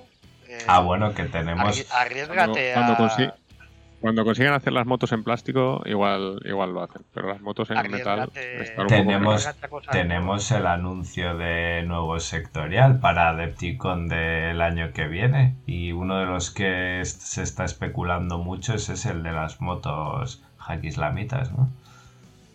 Mm, No, no se puede hacer un ejército. A no ser que sorprendan con una moto de plástico. Que no creo, porque, porque no creo. Muy difícil veo que se pueda jugar un, un sectorial de motos. Ojalá, ¿eh? estaría guay. Estaría guay. A ver, yo creo que antes sería un sectorial de remotos, ¿no? Ahí con un montón, un montón porque prácticamente puedes jugar todos los remotos básicos del juego más los remotos especiales en cualquier lista de promociones, por ejemplo. Entonces podría ser. Pero ya hay, ya hay ejércitos de remotos. Ya está Onyx y ya está, y ya está SSO. Operaciones, entonces. Lo que decías de la limpieza de genérico, yo recuerdo cuando empecé a. O, o de perfiles, cuando empecé a jugar a esto, yo empecé con Panoceanía, jugando contra Ariadna todos los fines de semana. Y entonces cuando yo empecé a usar el Backmari, fue como. Que es una tropa, es una tropaca. Es una tropa súper guapa el Backmari porque tiene visor 1 y tiene mimetismo él. Entonces los arianos no le pegan tan fácilmente. Y entonces es un cambio que dices, ostras, esta tropa tiene este sentido, sirve para esto, tal. Ahora es- hay tanta gente allí, está tan difuminado, hay tantas opciones que, que ya no encuentras el Pac-Man. Que tampoco hay miniatura para jugar. Entonces, es ese tipo de cosas. Este tiene esta función, este tiene esta función, este tiene esta función, elige la que quiera, pero eh, está claro, un sectorial. Es que no se puede explicar un sectorial cuando llegan nuevos y, le- y dice, ah, quiero jugar Yuchin genérico, dices, siéntate, siéntate ahí. Que, Que que tenemos un para rato". 50 tropas aquí diferentes. Em- A mí Empieza me- con las me miniaturas pasa no mucho- las- Ahora que suelo jugar en cada evento una facción distinta, me pasa mucho que, que muchas listas acaban siendo punta de lanza A, punta de lanza B, especialista, media mesa 1, 2 y 3, enlace trasero o Haris de avance o tal. y Porque te los el encuentras en todos los... 80%, el 80% de las listas que he hecho, que son de 10 facciones distintas, que son la misma lista. Claro, no, no aprovechas Y no porque la sea mi modo de. No, no, pero no aprovechas la son las herramientas que tiene cada facción. Mm. Y Al- eso, bueno, al final, a, la- a base se- de poner perfiles, se puede, sí que han se han ido uniformizado. Pero eso ya lo mucho, se han uniformizando. uniformizando eh, muchas facciones. ¿no? Han- Hay y luego, cosas que lo no han roto el tabú, lo único- como el humo en Panoceanía, pero el resto pff, sí que se pueden parecer mucho, sí. Como los Que al Alcasti con, no- con enlace. Tienes, claro, tienes uno o dos perfiles que te diferencian y que te marcan lo que estás jugando y que sí que te dan personalidad, pero el resto de la lista es lista genérica A, lista genérica B, lista genérica C. Juegues la facción que juegues.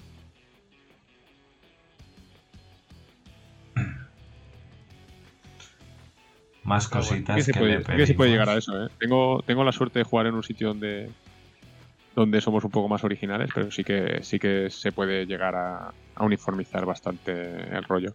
Y sobre todo a jugar siempre los mismos perfiles, ¿no? Mm. Que el avatar te sirva para todas las misiones. Que le digas, ah, tira voluntad, ¿a cuánto tiras? ¿No? Es lo primero que hay que hacerle al del al jugador del EC. Ah, que llevas EC, vale, ¿qué? ¿a cuánto tiras? A 17, ¿en serio? Contramedidas con un avatar, tío, esto antes no pasaba. ¿Qué mierda es esta? ¿Por qué pasa esto? ¿Sabes? Eh, ese, ese tipo de cosas, ¿no? Que, que podría controlar, pero al final eh, tienen tantas miles de opciones que te haces una lista de contramedidas con un avatar. Chico, hacía falta. Si hay un montón de cosas interesantes que jugar en el, EC antes que el avatar. El avatar debería valer 35 puntos más, claro. Bueno, ya lo hablaremos. eso. Lo bonito que es jugar un anatemático. Incluso un. Temático, Claro, tal, tiene, tal. se hubiese ido la pelota. O en la, en la matemática también. Bueno. En fin, bueno, esas cosas, ¿no? Entonces, pues, y ese tipo de tropas además antes eran más fáciles de encontrar entre todo el batiburrillo de los ejércitos porque tenían descuento especial. ¿Sabes? Pues los posthumanos en Ale tienen un precio irrisorio. No, pero no le pongas cinco cosas más con precio irrisorio. eh, al final acabamos hasta la nariz. ¿vale? No sé. Oye, ¿y El juego- cuánto...? El juego, el juego funciona muy, el juego funciona muy, el motor del juego funciona muy bien como para no aprovecharlo. Para ese tipo de cosas, campañas, eh, que se pueda jugar campaña con un sistema decente, que se pueda jugar mini, mini Infinity en una hora con seis, con seis miniaturas y combis. Te echas una partida de Infinity que lo flipes. ¿eh?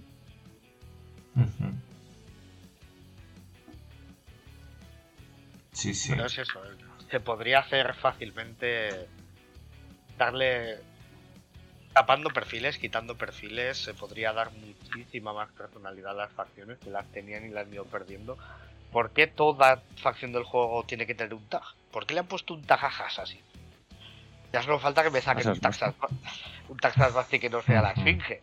Un tag pesado Sasbasti con plataforma de disparo. Venga, ¿por qué no?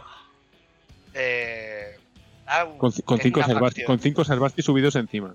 Eso es, con core de eh, subido encima. Que te sirva de elemento de escenografía a la vez que está. Pues esos son los estudios de mercado, que hay que ponerles un S5 a todos porque es lo que es- vende. porque, porque nos gustan los tíos tochos. es así. Sí. Bueno, pues mientras vayamos por ese camino, pues no sé, nos iremos alejando de, de otras cosas hasta que un día se meta la podadora. Pero bueno, no sé, yo también le deseo a Corvus, pues si es verdad que este ha sido un mal año, pues que se haya aprendido de ello para intentar corregir y que se, que se hagan correcciones, ¿no? Y bueno, si el año que viene es el año que sale Warcrow, pues si de verdad todos los huevos de la... O sea, todas las, como se dice, todos los huevos están en la misma cesta como parecía este año, donde toda la promoción era de Warcrow, pues que, que funcione, porque si no, mal rollito. Y no sé. Y Que se cubran las espaldas Sí, arreglando sí. Infinity porque así estarán más tranquilos con, con Warcraft. Ujú. Es que no, no hemos dicho nada del Rem Racer y la cagada que es que no salga en esta campaña navideña, tío. Madre de Dios. Además, justo en febrero. ¿Qué campaña? Mira que tienes época estival, mira que tienes las navidades antes. Y por un fallo de, de programación lo sacas en febrero. Pues yo sé de mucha gente, es más, tiendas de aquí, de, de Zaragoza, de, me han estado hablando que, oye, esto de lo que queréis cuando llega. Y yo, es que no va a salir. Y se no joder, yo es que me ha venido gente a preguntar para esta campaña de Navidad, no sé qué tal, porque hay gente que lo ha visto, o que se lo quiere regalar a los chavales, o que se lo quiere regalar a un colega. Y yo, pues, hace que para estas Navidades no. Y todo eso son ventas perdidas, porque el que quería regalo de Navidad y no ha podido comprar Razer, no creo que lo compre en febrero cuando salga. Para gente que sí, que genuinamente está interesada en el juego, pero hay Uf, mucha pero gente Va a que costar, hay, va mucho, más, hay mucho Va a juego más de, vender. hay mucho juego de mesa eh, hoy en día como para que destaque ahí en un mes sanodino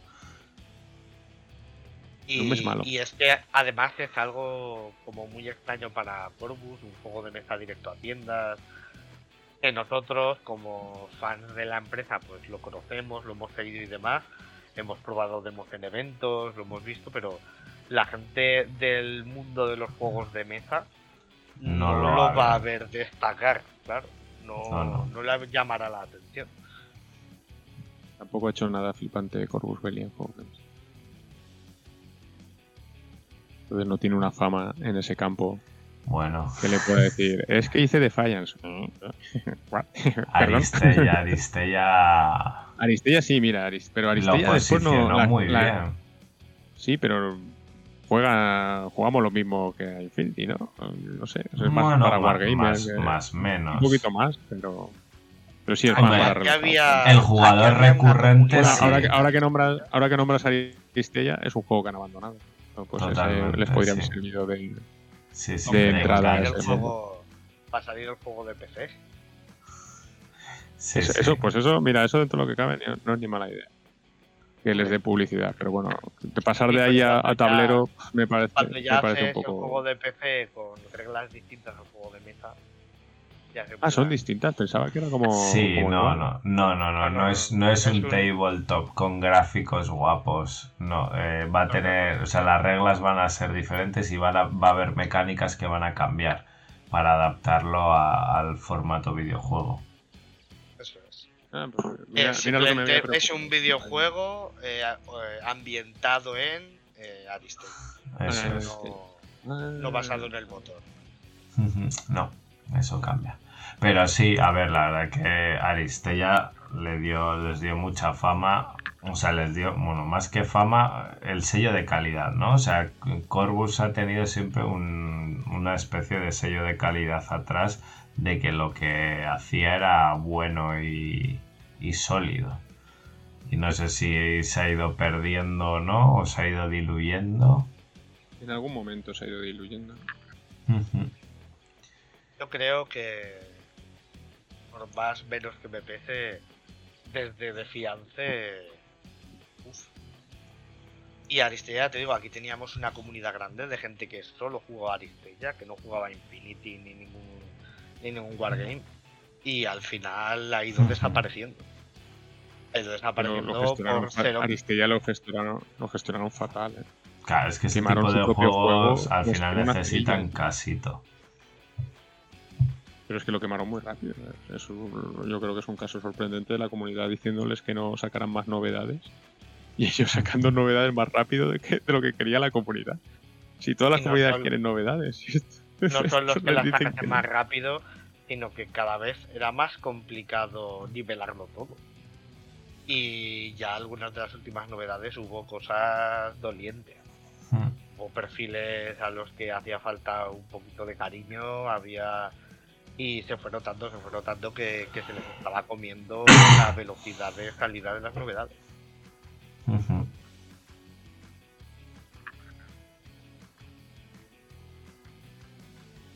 Sí, porque si mismamente alargabas un par de meses cada salida, la gente no se hubiera, no hubiera dicho nada y probablemente le hubieras arañado un año más de juego a todo.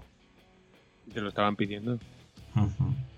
Y Estaban en tiempo. año, en ese año de salida de novedades, pues te dedicabas a, en vez de hacer más perfiles, pues meterle un girito al motor del juego, una versión 2 de Aristella, no sé, algo para mantenerlo vivo.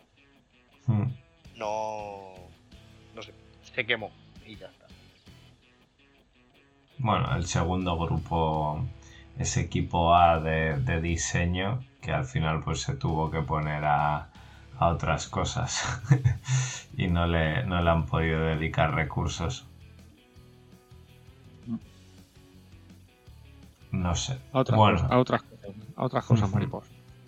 pues eso, esperemos que yo por lo menos espero que Warcrow vaya bien y que la Adventures funcione, funcione mejor que Defiance y que como luego va a estar en tiendas, pues que vaya ganando buena fama, ¿no? Porque Defiance, quieras que no, y por bien o mal o regusto feo que haya dejado algunas cosas, eh, fue un Kickstarter muy exitoso y como no está en tiendas, pues ya está pero Warcraft, que supuestamente Adventus va a estar en tiendas, pues por lo menos que tenga una buena fama para que las tiendas vayan vendiendo las unidades que tengan y que se vaya haciendo otra vez nombre, que salga bien.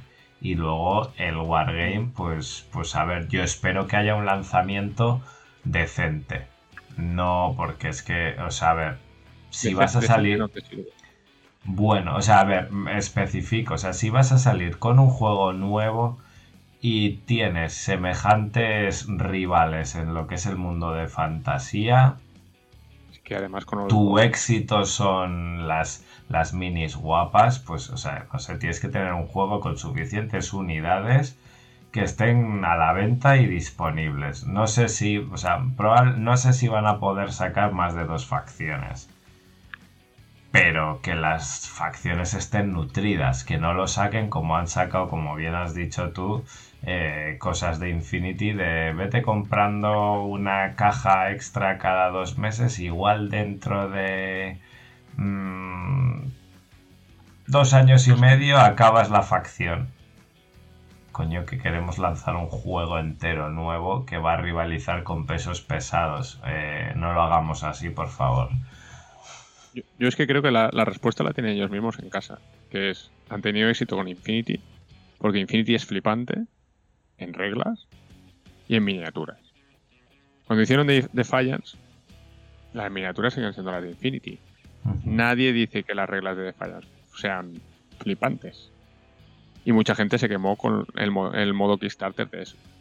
Si quieres sacar un juego de fantasía compitiendo con Old World, que no sé por qué querrías hacer semejante tontería, el trasfondo tiene que ser otra cosa súper flipante. El trasfondo de, Warcraft es bastante estándar. Que estará muy cuidado. Sabemos los tests que le gustan de ver en cada una de las naciones. Pero no es flipante que, que lo petes. Elfos silvanos, ¿en serio? Elfos silvanos.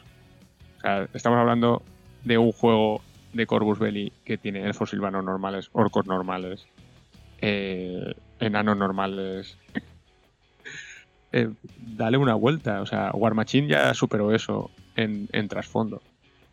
Eh, todas las razas de War Machine son otra cosa que, no están en Warhammer. Entonces, vamos a ver las reglas. Porque las reglas tendrán que ser flipantes. Porque si es, son decentes, pues eh, es que hay mucha competencia. Es que incluso Games Workshop superó Warhammer. incluso Games Workshop, las facciones de toda la vida les ha dado un giro más paródico o más exagerado para para separarse ¿no? del clásico orco, el humano normal de toda la vida. Bueno, el, Age of Sigmar desde luego fue una una fiesta del estudio de diseño de Microsoft de hacer lo que con lo que soñéis hoy y ya está, hacemos una facción, ¿no? Elfos subacuáticos. Elfos pez. Tenemos elfos pez. ¿Qué te parece? Ah, fantástico, tío. Tírale ahí, dale, venga. Me da igual todo. Esto en dos años lo eliminamos y hacemos All World. Vale, hasta luego. Porque el que se crea que ha hecho Echoxima se queda. Pues sí que se va a quedar. ¿eh? eh tiene mucho éxito creo, que mismo, ¿eh? creo que le hacen así. Le hacen. También se van lo a que se está viendo, lo que se está viendo las facciones viejas de Warhammer, las facciones viejas de Warhammer se quedaban. Pero lo, que se está viendo de Old War hasta todas ahora es muy todas vuestras miniaturas, todas vuestras miniaturas de Fantasy serán jugables hechos. Lo Pero fueron que Old World es prácticamente todo Forge World, no Games Workshop. Y Hombre, si lo, hacen, si lo hacen así desde. Si lo hacen así desde luego ya está, ya está confirmado. Es como herejía de Horus. Herejía de Horus ya ha eliminado 40.000. No. Es otro juego sacado en parte por el Workshop, en parte por Forge World, que pues, puede llegar a compartir alguna miniatura con, con el otro juego pero no, no va a eliminar Stigma. Vamos. Bueno, chicos, alguna cosita más que nos hemos dejado en el tintero porque ya estamos ya llegando a mucha, muchas horas de grabación. Esto le gusta a la gente para ir en metro después. Que le prendan fuego a la mitad de perfiles de los genéricos y que yo no necesito tener cinco tipos de palmeros distintos, todos con su francotirador, su ametralladora, su hacker con su fusil, su sanitario, su de artillería. Eso, ¿para qué? Déjame un palmero con tres opciones ya tomar el curso.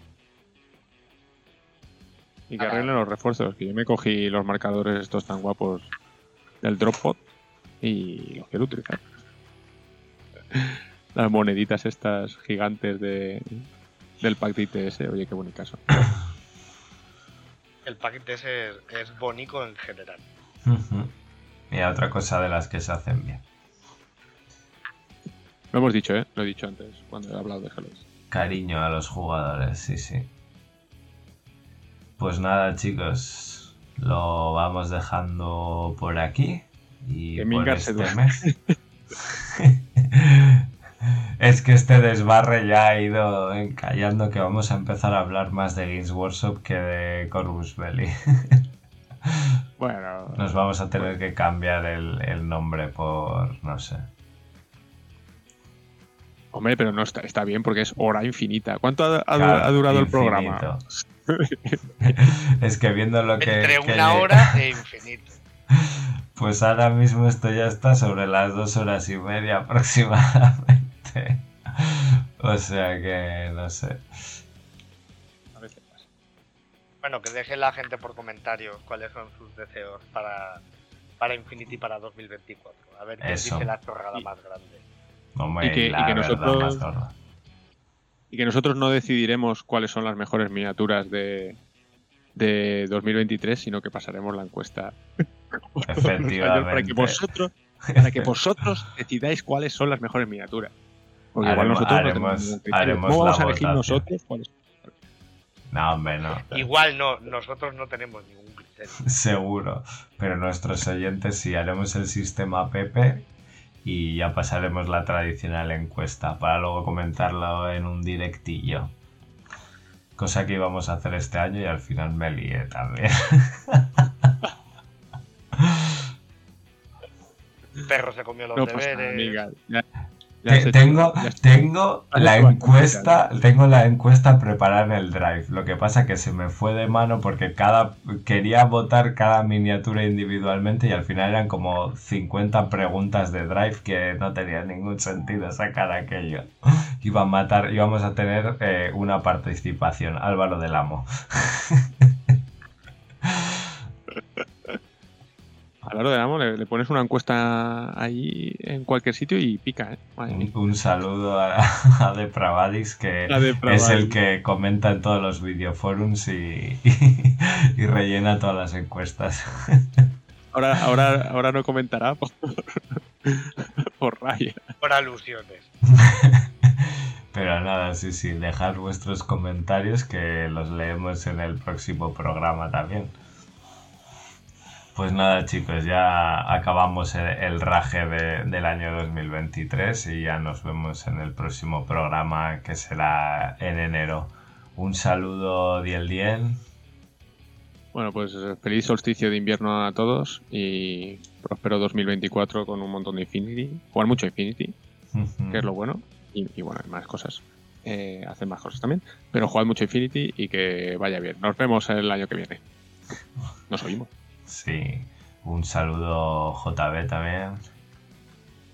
Nada, un saludo a todos los oyentes y lo dicho, eh, iros a la camita pensando en vuestros sueños y deseos para Infinity para este 2024 y a ver con qué nos sorprenden. Saldrá N6 saltándose directamente N5, eh, sacarán refuerzos 2 donde toda la lista saldrá en turno 3 en media mesa y solo se jugará ese turno.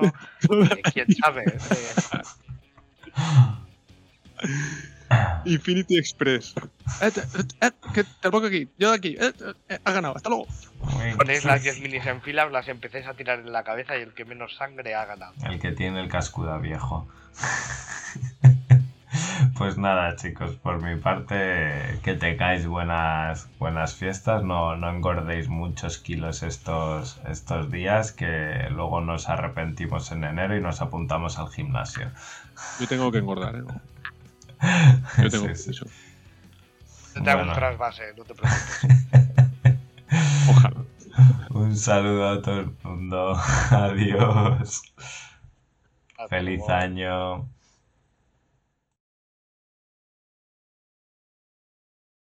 si estás escuchando esto, eres la resistencia.